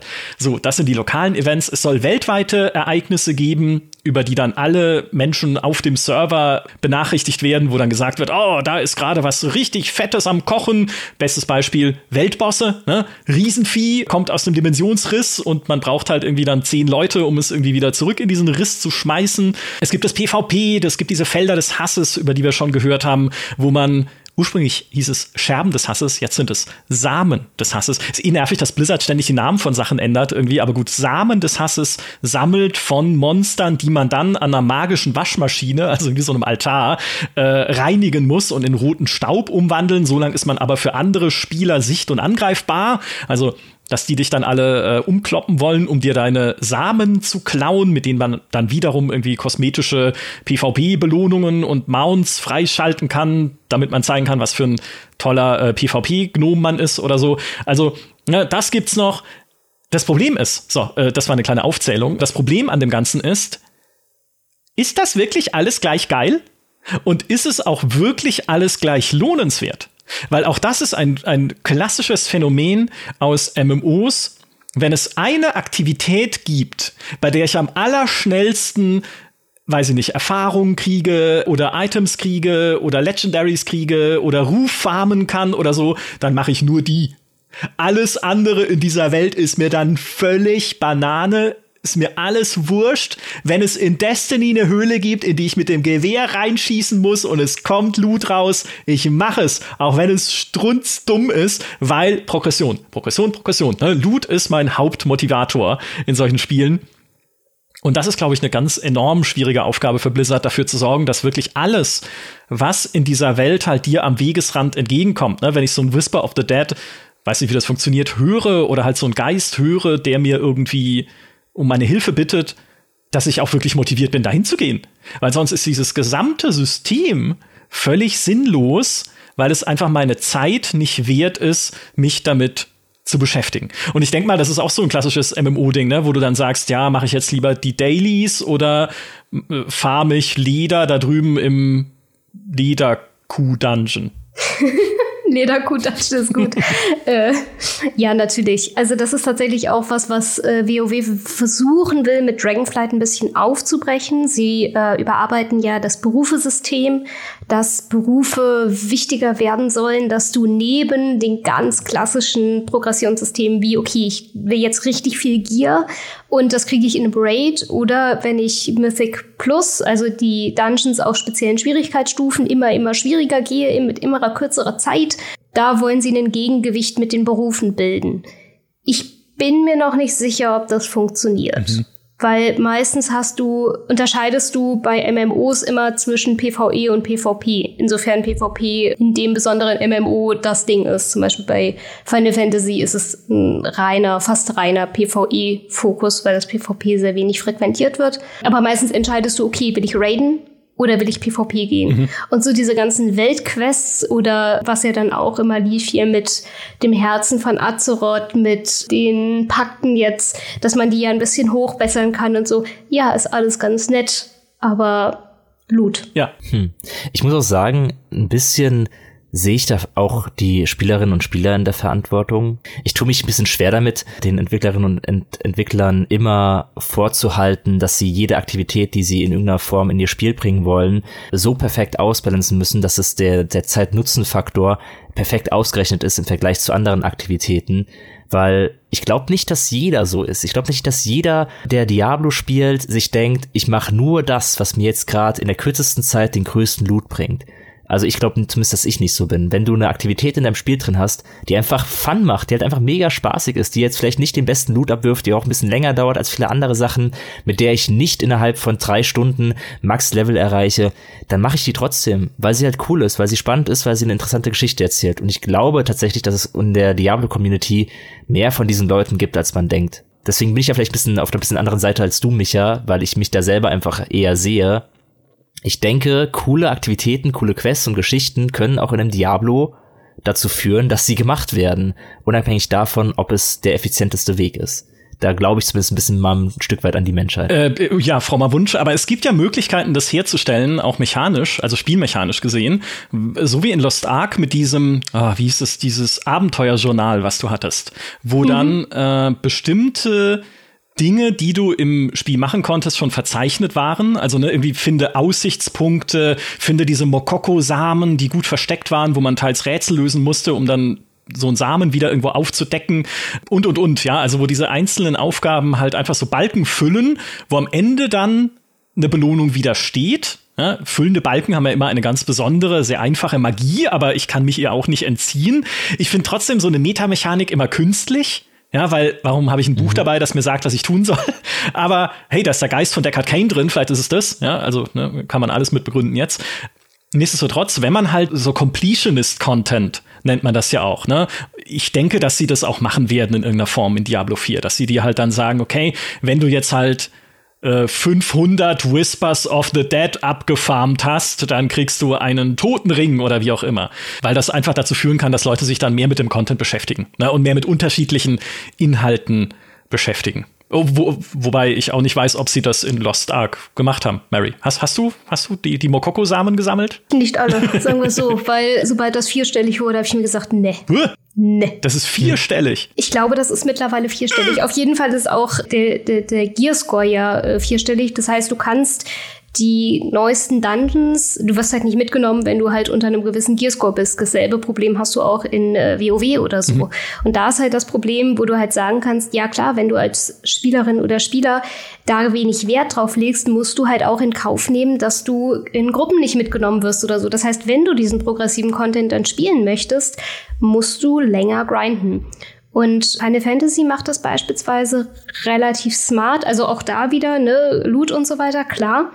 Aber die haben mehr Möglichkeiten, dich außerhalb von diesen klassischen PvE-Sachen zu beschäftigen. Das heißt, es gibt den Golden Saucer, wo du Minispiele spielen kannst, um Geld oder Tokens zu gewinnen, um dir dann, was weiß ich, einen Mount zu holen oder sonst irgendwas. Mhm. Du kannst ähm, auch da alte Geschichten sozusagen nochmal spielen. Also du kannst sagen, ich möchte das Add-on nochmal spielen mit meinem Charakter oder du schaltest neue Klassen frei. Bei Final Fantasy ist es so, du hast, musst dich nicht von, vom Spieler anfangen, legst du dich zwar erstmal auf eine Klasse fest, kannst aber mit deinem Charakter alle Klassen sozusagen hochleveln. Das heißt, du brauchst nur einen Charakter und kannst das komplette Spiel spielen. In WoW kannst du neue Fraktionen freischalten. Das sind diese verbündeten Fraktionen, die man über Quests und über Oh, ich glaube, früher war es Ehre. Ich glaube, mittlerweile haben sie es abgeschafft. Mittlerweile sind es nur noch Questreihen, die man machen muss. Mhm. Und damit du halt sozusagen auch da wieder Sachen halt freischalten kannst. Also es gibt das. Auch WoW hat ein Achievement-System mit Haustierkämpfen, mit Welterkundung. Also das gibt es alles. Aber der Großteil der Spielerinnen und Spieler wird sich halt auf den Endgame-Content, auf diese Loot-Spirale fokussieren. Und die Frage ist halt, bist du als Spielerin und Spieler so unabhängig und auch so dieses, diese mir egal Mentalität, dass du sagst, ich verzichte darauf und mache halt das, worauf ich Spaß, also was mir Spaß macht, in dem Wissen, dass ich halt gegebenenfalls den neuesten Content dann nicht spielen kann. Selber auch bei Lost Ark, ne? Oder auch Housing ist so ein Ding oder äh, deine Insel auf Punica und hast du nicht gesehen. ist immer die Frage, wie individuell oder wie weit möchte ich mich denn von allem abkapseln? Wie viel Solo-Spiel möchte ich dann in dieser Shared World oder in dem MMO halt haben? Weil klar, wenn ich einer Gilde angehöre, die gerne raidet, dann ist es halt schwierig, da die, die, die, die Ziele mit zu vereinbaren auch da wieder, ne? Also, oder wie viel Lore oder wie viel Roleplay möchte ich darin haben? Es gibt ja auch äh, Rollenspielserver in fast allen MMOs und ich könnte mir auch vorstellen, dass sowas in Diablo mal irgendwann kommt, wo du dann halt mit deinem Priester ankommst und äh, statt du sagst, ey, hast du Bock auf den Raid, sagst du dann, wohl an, werter Herr, äh, ich bin mit meinem heiligen Stabe hier und möchte euch Kampfe gegen die Untoten unterstützen. Braucht ihr denn noch eine helfende Hand? Ne? Und so weiter und so fort ist immer die Frage, also die Frage ist weniger, was machen die Entwicklerinnen und Entwickler im, also ja, auch im Balancing und so weiter, aber die Frage ist eher, was interessiert mich als Spielerin und Spieler und was mache ich daraus? Ja, der Fluch des Online-Spiels. Ne? Dadurch, dass es halt noch mehr unterschiedliche Typen von Menschen ansprechen kann, ne? als Story-Fans, dann irgendwie Leute, die halt einfach nur Progression wollen, so schnell und effizient wie möglich. Leute, die gerne vielleicht auch einfach die Welt anschauen und genießen. So wie hier Sören Dietrich, der vor kurzem bei uns zu Gast war im Podcast und im Auenland beziehungsweise anderen Ecken von Herr der Ringe rumläuft und sagt, hey, das sieht für so ein uraltes Spiel echt noch cool aus und ist in Mittelerde, wie ich es mir auch gerne einfach anschaue, wenn da die Sonne untergeht über dem Nebelwald oder sowas. Äh, ich glaube, es gibt keinen Nebelwald in, in Herr der Ringe. Aber ihr wisst, was ich meine. So. Düsterwald. Düsterwald, ja. Nebelgebirge. So, und jetzt, da haben wir es geklärt. So unterschiedliche Typen, die du dann hast, ne? Das ist ja auch ein Vorteil natürlich, wenn man sagen kann, wir versuchen die alle zu bedienen, dann ist unsere potenzielle Zielgruppe und die Menschen, die wir glücklich machen, noch größer, aber genauso ist es dann halt dieses ein, ein Balancing-Risiko, was man hat. Eine Sache, die mich dazu treiben würde, mir alles in diesem Spiel anzuschauen, selbst wenn es nicht gebalanced ist, sind Cosmetics. Weil ich mir denke, hey, wenn ich äh, 500 Whispers of the Dead sammle, dann kriege ich halt ein Knochenreittier. Also so ein Knochenpferd oder ein, weiß ich nicht, irgendwas. Blöd aber halt, dass Blizzard die Cosmetics lieber im Store verkaufen möchte. Ne, sodass das als vorrangige Belohnungsebene, würde ich jetzt mal sagen, weitgehend wegfällt. Natürlich wird es auch, also hoffe ich, denke ich, Ausrüstung im Spiel muss es geben, die trotzdem cool ausschaut haben sie auch schon gesagt, die coolste Ausrüstung wird man nicht im Shop kaufen können oder den coolsten Look. Äh, möge es stimmen, ja, aber wenn sie Cosmetics verkaufen wollen, ist das natürlich was, was sie nicht als Belohnung rauskippen können für, weiß ich nicht, wenn du alle 150 Dungeons gelöst hast, kriegst du halt einen brennenden Helm oder sowas, was ja auch wieder eine coole Sache wäre. Finde ich auch mal eine lustige äh, Aussage. Die coolsten Sachen würde es nicht im ja, Shop gut, zu ne? kaufen ne? geben. Was ist denn der Maßstab ja. für cool? Also, ja, wie legt ihr das fest? Habt ihr so eine Skala und da werden die Items drauf irgendwie platziert und dann wisst ihr, ja, okay, das ist das coolste Item, das machen wir in diesen Dungeon hier rein. Das ist die RGB-Skala. Je mehr es glänzt und glitzert und leuchtet, desto cooler. Ja. ich habe äh, eine Sache noch, was die Dungeons angeht in dieser Welt, weil nochmal, ne, über 150 einzigartige Dungeons zum Launch von Diablo 4. Das klingt klingt ja erstmal gut. Ne? Ein paar davon muss man erst freischalten, aber es klingt erstmal nach, es gibt eine Menge Dungeons in dem Spiel. Was ich mich frage ist, warum sollte mich das interessieren? Dass es 150 davon, was ist mein Grund, in diese Dungeons zu gehen? Ja, wenn man dann diese legendären äh, beziehungsweise diese Albtraumsiegel findet, dann schalten die vielleicht auch unterschiedliche Drop-Chancen für bestimmte Beute frei. Das ist zumindest eine Spekulation in der Community. Vielleicht finde ich dann eher eine gute Hose, wenn ich dann ein bestimmtes Siegel finde für den Hosen-Dungeon da hinten, ne? weil diese Siegel sind auch gebunden an bestimmte Dungeons, die kann man nur dort einsetzen. Und wenn dieser Dungeon dann halt am anderen Ende der Welt ist, dann geh da gefälligst hin und hol dir deine Hose. Also ja, theoretisch könnten sie das mit so Drop-Chancen lösen. Meine ursprüngliche Spekulation war ja, dass sie beim Beutesystem in eine ähnliche Richtung gehen, wie es ja auch MMOs tun, nämlich dass bestimmte Beute, wenn ich die unbedingt haben möchte, auch an einen bestimmten Dungeon und darin an einen bestimmten Boss geknüpft ist. Also, dass ich unbedingt, ich habe damals in meiner Kolumne dazu geschrieben, ich muss in das Dungeon der 1000 Euter, um das Zepter des Kuhkönigs zu bekommen. Das gibt es nirgendwo sonst. Und selbst wenn ich in den Dungeon gehe und den Kuhkönig umhaue, dann kriege ich es nicht unbedingt, weil es eine Drop-Chance hat. Also, ne, wie in MMOs halt auch, ist halt dann nur ein Prozent die Chance, dass ich es überhaupt bekomme. Also muss ich da mehrfach hin dann hätte es, wenn ich dieses Zepter unbedingt haben möchte, weil es zu meinem Heldenbild passt, hätte ich zumindest einen gewissen Grund, dahin zu reiten und gezielt einzelne Dungeons anzusteuern. Aber auch das wird ja erstens offensichtlich nicht so sein und zweitens wäre auch das halt eine komplette Wegbewegung von dem, was Diablo ausmacht, nämlich, dass jeder stinkende Gnome ein geiles Legendary fallen lassen könnte, ja, könnte, nicht muss, aber ne, es wird ja komplett entwerten, dann überhaupt noch irgendwas in dieser offenen Welt angreifen zu wollen, wenn ich weiß, die geile Beute, die ich haben möchte, gibt's ja eh dann im Dungeon. Äh, deswegen glaube ich, dass dieses System halt so nicht zu Diablo passt. Was ich dann gedacht habe, was die Dungeons natürlich einzigartig machen könnte, wäre, wenn sie zumindest ein bisschen mit originellen Ideen spielen. Ne, es gibt in Elden Ring den einen Dungeon, der in zwei unterschiedlichen ja, Zeitebenen oder Konfigurationen, so Paralleluniversen, Dimensionen existiert und man kann immer zwischen diesen Dimensionen hin und her springen. Und man merkt das erst gar nicht. Ne, man denkt, hä, da hat sich was verändert, aber warum ist das so? Und dann springst du wieder zurück und denkst, hä, jetzt ist wieder alles wie vorher. Aber irgendwann kriegt man es dann raus wie ein Rätsel und kann dann damit halt irgendwie das Ziel erreichen und diesen Dungeon irgendwann abschließen. Also, wenn sie diesen 150 einzigartigen Dungeons auch zumindest ein paar untermischen würden, die so originellere Ideen haben. Ne, vielleicht muss man in einem davon auch irgendwie besonders kniffliges Rätsel mal lösen, was nicht nur ist, äh, klicke die Steine äh, am Inifusbaum in einer bestimmten Reihenfolge an, beziehungsweise im Feld der Steine bei Diablo 2, sondern halt, wo man ein bisschen mehr puzzeln muss, wo man ein bisschen mehr nachdenken muss. Das wäre ja zumindest was, was diese 150 Dungeons voneinander abheben würde. Das Problem auch da wieder, ist, es ist halt ein Action-Rollenspiel. Ne? Und auch da wieder der Effizienzgedanke, warum soll ich denn in einen Dungeon gehen, um dort ein Rätsel zu lösen oder erst irgendwie ein Zeitebenen-Dimensionsreise-Puzzle zu lösen, wenn ich halt irgendwo anders meine Beute viel einfacher, schneller und besser kriege, um endlich in die nächste World Tier aufsteigen zu können, weil ich den Mistboss am Ende dann besser besiegen kann und schneller besiegen kann. Also auch da steht ihnen halt wieder dieses Diablo-Spielprinzip, im Weg, wenn es darum geht, originelle Ideen einzubauen. Und auch da, ne, um bei Fabiano zu bleiben, wir hoffen trotzdem an das Gute im Menschen, dass wenn solche originellen Ideen drin sind, diese Community nicht nur sagen wird, äh, anstrengend, äh, ich will doch jetzt hier kein ja. Rätsel lösen, sondern im Gegenteil, dass man sagen wird, hey cool, ja, bisschen Abwechslung mal, da hat sich jemand hingesetzt, da spürt man Liebe, da stecken Gedanken drin. Das ist das, was ein Spiel wie Diablo auch sein kann. Aber es geht ja auch, also man kann ja auch viel mit Bosskämpfen spielen. Das ist ja das, was zum Beispiel WoW oder auch Lost Ark sehr krass machen. Wir erinnern uns an den Raid Karazhan, wo du einen Boss hast, den du in einem Theater töten musst. Und je nach Zufall wird immer ein Stück aufgeführt, sei es Rotkäppchen, sei es der Wolf und die sieben Geißlein und so. Und je nachdem, welches Stück aufgeführt wird, funktioniert die Bossmechanik mhm. anders. Auch solche Sachen ist ja eine Möglichkeit, um Dungeons spannender zu machen, um Bosskämpfe spannender zu machen. Dann gehst du halt da rein, weil du das gerne sehen willst und weil das cool ist. Und weil du ja eine spezielle Challenge vielleicht auch damit hast. Klar, man muss es am Ende immer mit irgendeiner Art von Loot verbinden.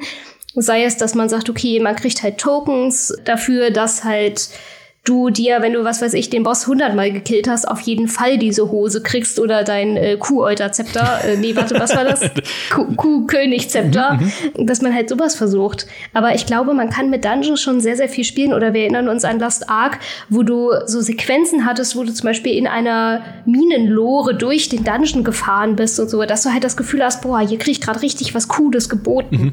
Und das muss, also ich glaube auch nicht, dass sie das auf 150 Dungeons ausweiten können. Ich befürchte, da wird es einfach einfach auch viel Recycling geben oder denkst du dir, Mensch, irgendwie, das kommt mir irgendwie bekannt vor. Ja. Okay, dann sind es statt Kühe, sind es halt Schweine oder so, die dich angreifen, aber und du kriegst nicht die, das Kuhkönig-Zepter, sondern was weiß ich, das Hacksteak vom äh, heiligen Bonifatius oder so, keine Ahnung.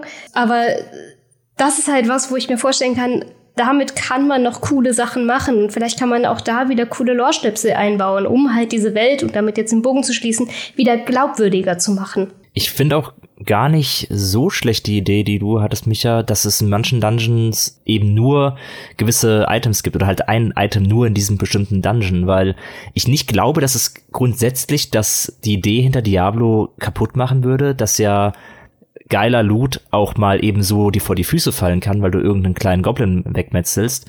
Es ist halt nur in einer anderen Skala gedacht, weil der Reiz ist ja im Grunde zu sagen, man kämpft sich durch Monster und wenn man nicht damit rechnet, bekommt man ein Item, das dir einfach richtig gut passt, das dir richtig geile Fähigkeiten gibt, das genau zu deinem Bild passt und dann freust du dich mhm. einfach wie Bolle. Und das kann ja mit dem Dungeon-Konzept trotzdem passieren, weil es sind ja so viele Dungeon, es sind 150 Dungeon, das ist ja ein Sack voll Dungeon. Also es gibt ja, da wird man ja grundsätzlich beim, beim Spielen erstmal gar keine Übersicht haben, welcher Dungeon jetzt was genau ist, wo der ist und so weiter, sondern man weiß, okay, hier gibt es einfach haufenweise Dungeons, in die ich rein kann. Und dann gehst du halt mal auf dem, auf dem Weg von, keine Ahnung, von einer Stadt zur nächsten in ein Dungeon rein, von dem du dir nichts versprichst und findest da dann halt aber das geile Item, das genau zu deinem Bild passt. Und ich glaube, dieser Dopamin-Shot, den du dann bekommst, erfüllt ja denselben Zweck, wie, wie wenn ein random Goblin das Item fallen lassen würde. Ja, ja, das akzeptiere ich. Das wäre spielmechanisch akzeptiert. Ich hoffe, Blizzard schreibt das an der Stelle gerade mit. Vielleicht als letzter Aspekt noch, ne, weil wir bewegen uns ja nicht nur in einer Open World in Diablo 4, wir bewegen uns in einer Shared World mit anderen Menschen. Öh. Ja, eines der, äh, eine der Hoffnungen natürlich in einer Diablo-Community ist ja auch, dass einerseits alles in diesem Spiel trotzdem solo schaffbar wird. Ja, also wenn ich auf dieser World Tier, wo ich gerade spiele, auf dem Schwierigkeitsgrad, auf dem ich gerade spiele, richtig hoch gepowert bin, dann wäre es doch schön, wenn ich halt nicht erst eine Gruppe von fünf Leuten, die ich nicht kenne und die mich hassen, weil ich nicht das falsche Gear oder nicht das richtige Gear anhabe oder wie auch immer. Also, äh, dass ich einfach nicht mit Fremden da spielen muss, sondern dass ich tatsächlich alles, was das Spiel mir vor die Füße wirft, bis hin zum Abschlussboss, den ich legen muss, um in die nächste World hier zu kommen, dass ich es auch alleine machen kann. Das ist also eine kleine Hoffnung, weil Diablo ist halt immer noch, auch für mich, auch wenn ich es viel online gespielt habe, auch immer noch so ein Solo-Ding. Ne? Auch das kommt auch der Stimmung der Welt zugute, wenn ich halt alleine unterwegs bin und nicht mit 50 Leuten in diesem, in dieser höllischen Endzeit, in der wir uns bewegen. Und das führt mich zum zweiten Punkt. Ein bisschen Einsamkeit wäre auch gut in dieser Welt. Also, ja. dass nicht immer die komplette Heldenriege von ganz Sanctuario um dich rumreitet, wenn du unterwegs bist. Insbesondere nicht zum Launch. Ne, ich meine, wir kennen alle die Launch-Tage von World of Warcraft Add-ons, wo tausend Leute durchs dunkle Portal strömen gleichzeitig und sich dann im Startgebiet mit den vier Monstern kloppen, die da stehen. Man muss ja die Quests nach und nach abarbeiten. Also. Manchmal werden auch Warteschlangen gebildet. Oh Gott. Das ist das, äh, das ähm, äh, weder warte ich, nein, also nein, oh Gott, keine Warteschlange vor dem Diablo 4 Server, bitte. Also, äh, du, du meinst Warteschlangen vor den Mobs? Nee, vor den Mobs, ja. da stellen sich dann die Leute schön in Reihe und Glied dran und jeder darf dann, wenn er dran ist. Das klingt ja nach Spaß. ja, nimm das Glaubwürdigkeit der Welt. Das, ja, das habe ich mir immer gewünscht. Videospiele, die mehr so sind wie der ja. Supermarkt. Ey, wenn sich im Supermarkt alle in eine Schlange stellen würden, dann wäre das ja schön. Auch wieder wahr, ja. ja. Das Monster ist jetzt bereit für Sie. Der nächste bitte.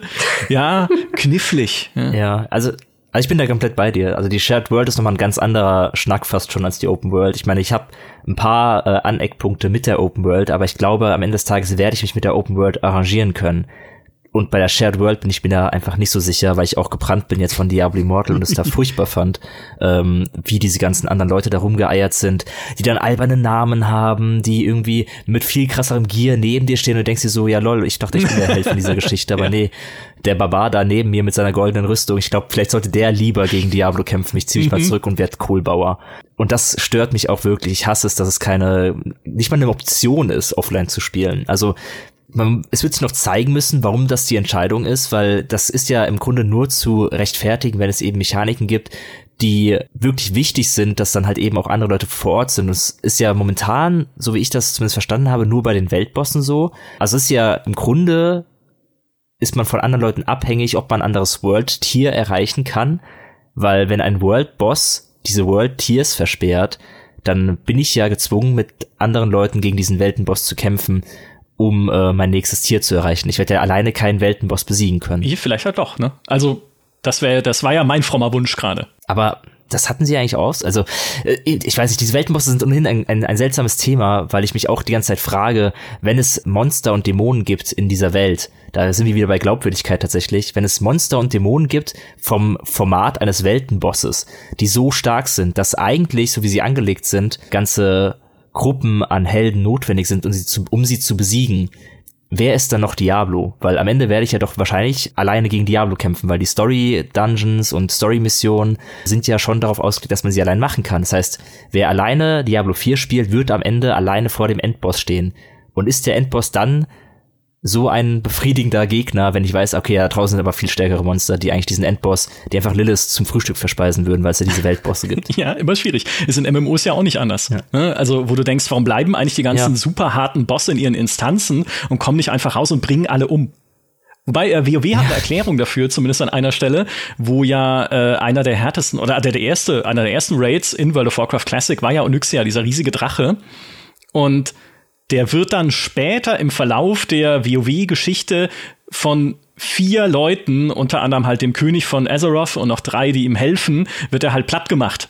Und du musstest ihn dann vorher mit 40 Spielerinnen und Spielern halt irgendwie attackieren, ne? Und die machen es zu viert, die gehen da rein, High Power Level mäßig, Power Fantasy und kloppen den einfach weg. Ja, egal, aber das ist ja natürlich ja so ein Glaubwürdigkeitsding. Ich finde, die Shared World stört mich gar nicht so sehr. Also ich finde es ja nachvollziehbar, dass außer mir noch andere in dieser Welt unterwegs sind. Sie sollten halt nicht, und da werden die World Tiers vielleicht ja eine Barriere sein, die das verhindert. Sie sollten halt nicht zu weit entfernt von dem sein, was ich habe an Levelstufe und Gear-Level, ne, damit genau sowas nicht passiert, wie der goldene Barbar kommt vorbei und ähm, ich denke mir, ja, warum, was, warum bin ich jetzt eigentlich hier überhaupt noch wichtig, ja, wenn der hier alles face rollt? Also vielleicht, dass das dann halt weniger stark ausfällt. Was mich nur sehr stören würde, und das war in Diablo Immortal auch so, ist, wenn es Bereiche der Spielwelt gibt, wo das Spiel explizit sagt, niemand war seit 1000 Jahren an diesem Ort. Und dann öffnest du die versteckte Tür, gehst rein, da steht jemand.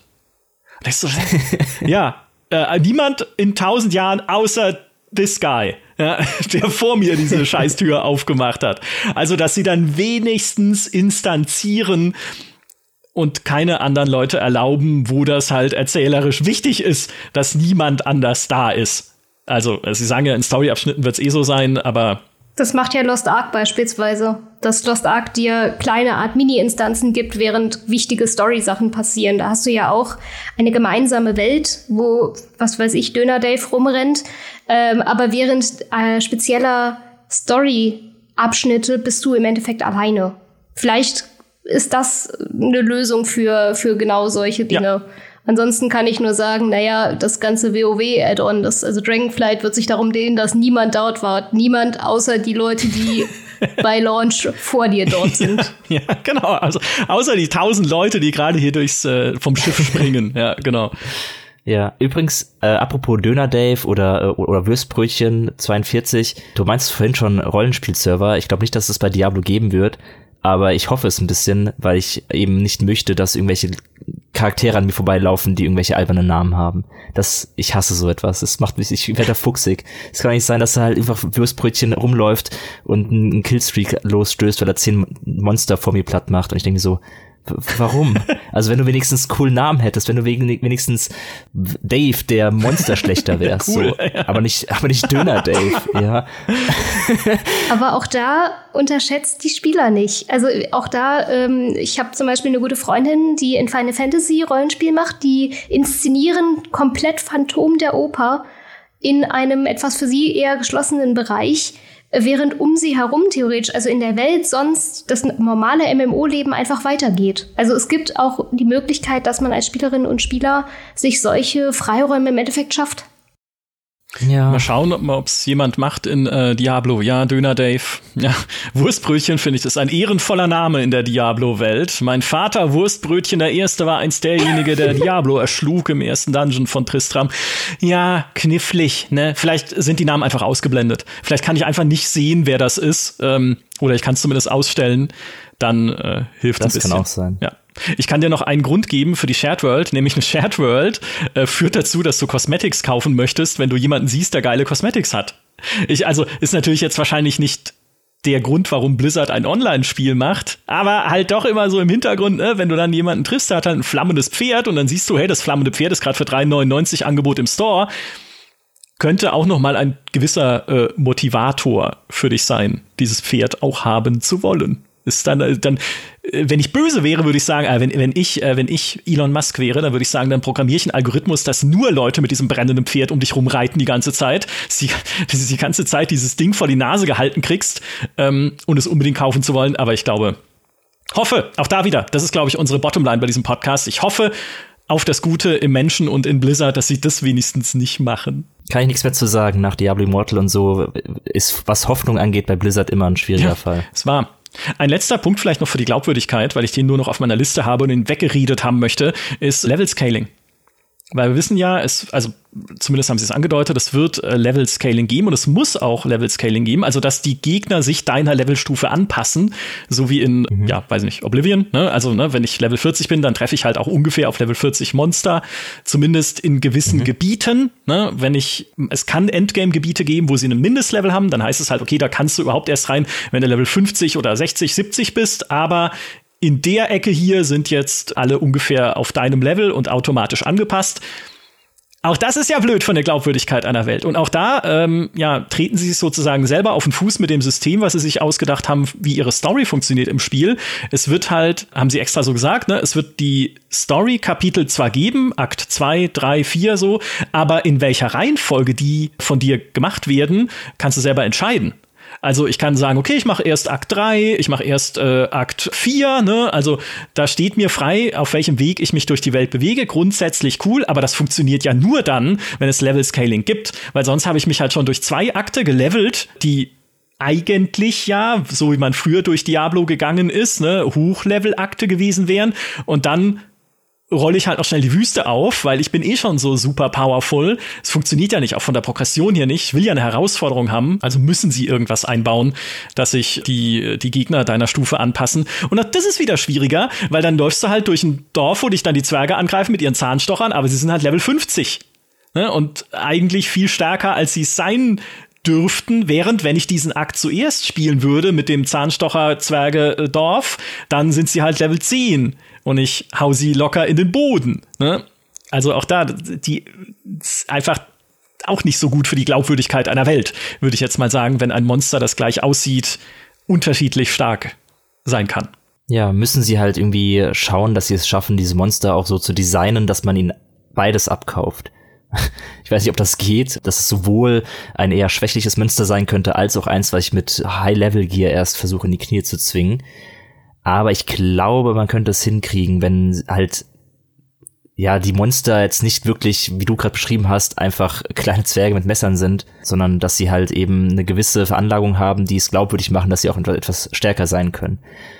Aber schwierig, ja, auf jeden Fall. Ich bin da immer ein bisschen zwiegespalten, weil ich grundsätzlich gar nicht kein so großer Feind vom Level-Scaling bin, was ein bisschen an der Art und Weise liegt, wie ich spiele einfach. Ich mag es einfach, früh in einer Open World überall hingehen zu können und äh, nicht plötzlich von irgendeinem Megatroll die Fresse poliert zu bekommen. Das sowas hasse ich. Ich finde das furchtbar. Das ist das Beste, was es gibt.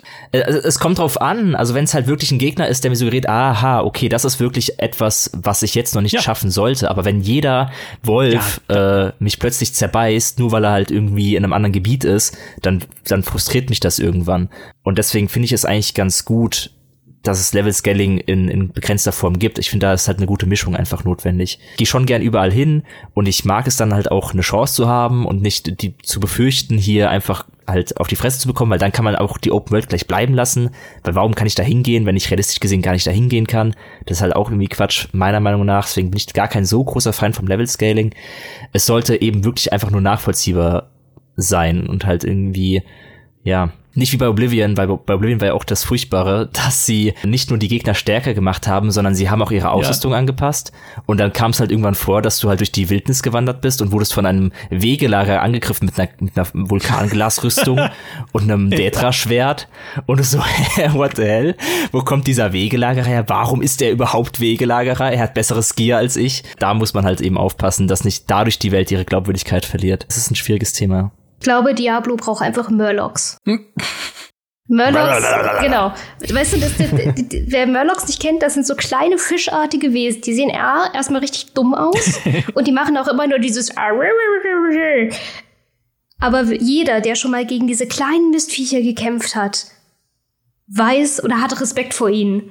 Weil diese mögen vielleicht klein und unschuldig aussehen, aber die können dir so hart aufs Maul geben. Vor allen Dingen, wenn es mehr als einer ist. aber sind diese, diese Gefallenen in Diablo nicht irgendwie sowas ähnliches? Es gibt auch diese Stachel, Biester. Nee, die Fetische. Ähm, weißt du, was ich meine? Die Fetische sind das, äh, diese scheiß Gnome aus dem Dschungel von Diablo ja. 2, die es jetzt auch in Diablo Immortal, glaube ich, ja wieder gibt, die so auf dich zurennen und du denkst, äh, da, so ging es mir damals in Diablo 2, ha, das sind leider so kleine hüfthohe Viecher mit riesigen Messern. Ja, und die dich dann in Grund und Boden hacken, weil es sind vier an der Z oder fünf oder sechs gleichzeitig. Ah, oh, wie ich die gehasst habe. Mhm. Das ist äh, das ist eh meine Grunderwartung an jedes Diablo und an jedes Hack and Slay da draußen. Ich will Gegner hassen. Ich will, wenn ich so, wenn ich nur dieses Geräusch höre, ob es das Murloc-Gurgeln ist oder dieses was diese Fetische machen, so machen sie nicht, aber das war jetzt mein, mein armseliger Versuch, es nachzumachen, ähm, dann will ich schon, dann will ich, dass mir das Blut gefriert, weil ich denke, nicht die, nicht das, oder diese scheiß Giftspuckwespen in Diablo 3 in der Wüste oder sowas. Ne? Also ich will so eine persönliche Hassbeziehung aufbauen können zu einem random Trash-Mob eigentlich im Spiel, ne? also zu einem Standard-Müllgegner, der da rumrennt. Das ist für mich dann auch eine zusätzliche Motivation, die wegzuknallen. Ja, wenn ich irgendwo durch eine Gegend reite, für die ich eigentlich schon im Level zu hoch bin oder wo es nichts Interessantes zu tun gibt und ich sehe trotzdem so eine Versammlung von Fetischen am Wegesrand, dann steige ich mein Pferd ab und hau einen Feuerball mitten rein, einfach nur, weil ich es kann. So, also Blizzard, lasst, lasst mich hassen. ist schön, das ist auch eine schöne schöner Kolumnentitel, eigentlich mal. Hm. hm. Okay, das merke ich mir. So, wir sind äh, schon ein bisschen über der Zeit, was diesen Podcast angeht. Wir haben viele Sorgen besprochen, was die Open World angeht, weil es wirklich schwierig ist, in einem Action-Rollenspiel wie in einem Diablo so eine Open World nicht nur überzustülpen, das ist sehr einfach, sondern sie tatsächlich sinnvoll und zu einem wichtigen Teil des Spiels zu machen, der Diablo bereichert. Weil das ist ja am Ende die aller grundlegendste Frage, macht die Open World Diablo wirklich besser? wir sagen immer, und das ist auch, das bleibt auch so, ein Diablo und gutes Hack Slay braucht keine Open World. Ne? Auch eine lineare Abfolge von Levels ist an sich was Cooles. Aber wenn sie es schaffen, diese Welt wirklich spannend, abwechslungsreich zu gestalten und zu füllen mit Dingen, auf die ich Bock habe, ja, wo ich mir wirklich denke, hey, was ist denn jetzt äh, da drüben in diesem Dungeon? Schau ich mir den mal an. Oder was ist denn das nächste Whisper of the Dead? Vielleicht erfahre ich da sogar von so einem Geist noch irgendwie einen kleinen Lorschnipsel, der interessant sein könnte, wenn ich da dran vorbeireite. Wenn sie natürlich auch das Problem lösen, dass ich nicht nur Map-Icons abhake, was sie, glaube ich, kaum lösen können, weil sie ja ein isometrisches Spiel sind, so dass ich halt nicht wie in einem The Witcher oder einem Fallout schon aus Kilometern Entfernung einen coolen, interessanten Punkt auf der Karte oder am Horizont ziehen kann. Es gibt keinen Horizont, ne? Ich gucke ja von oben auf die Karte in Diablo 4.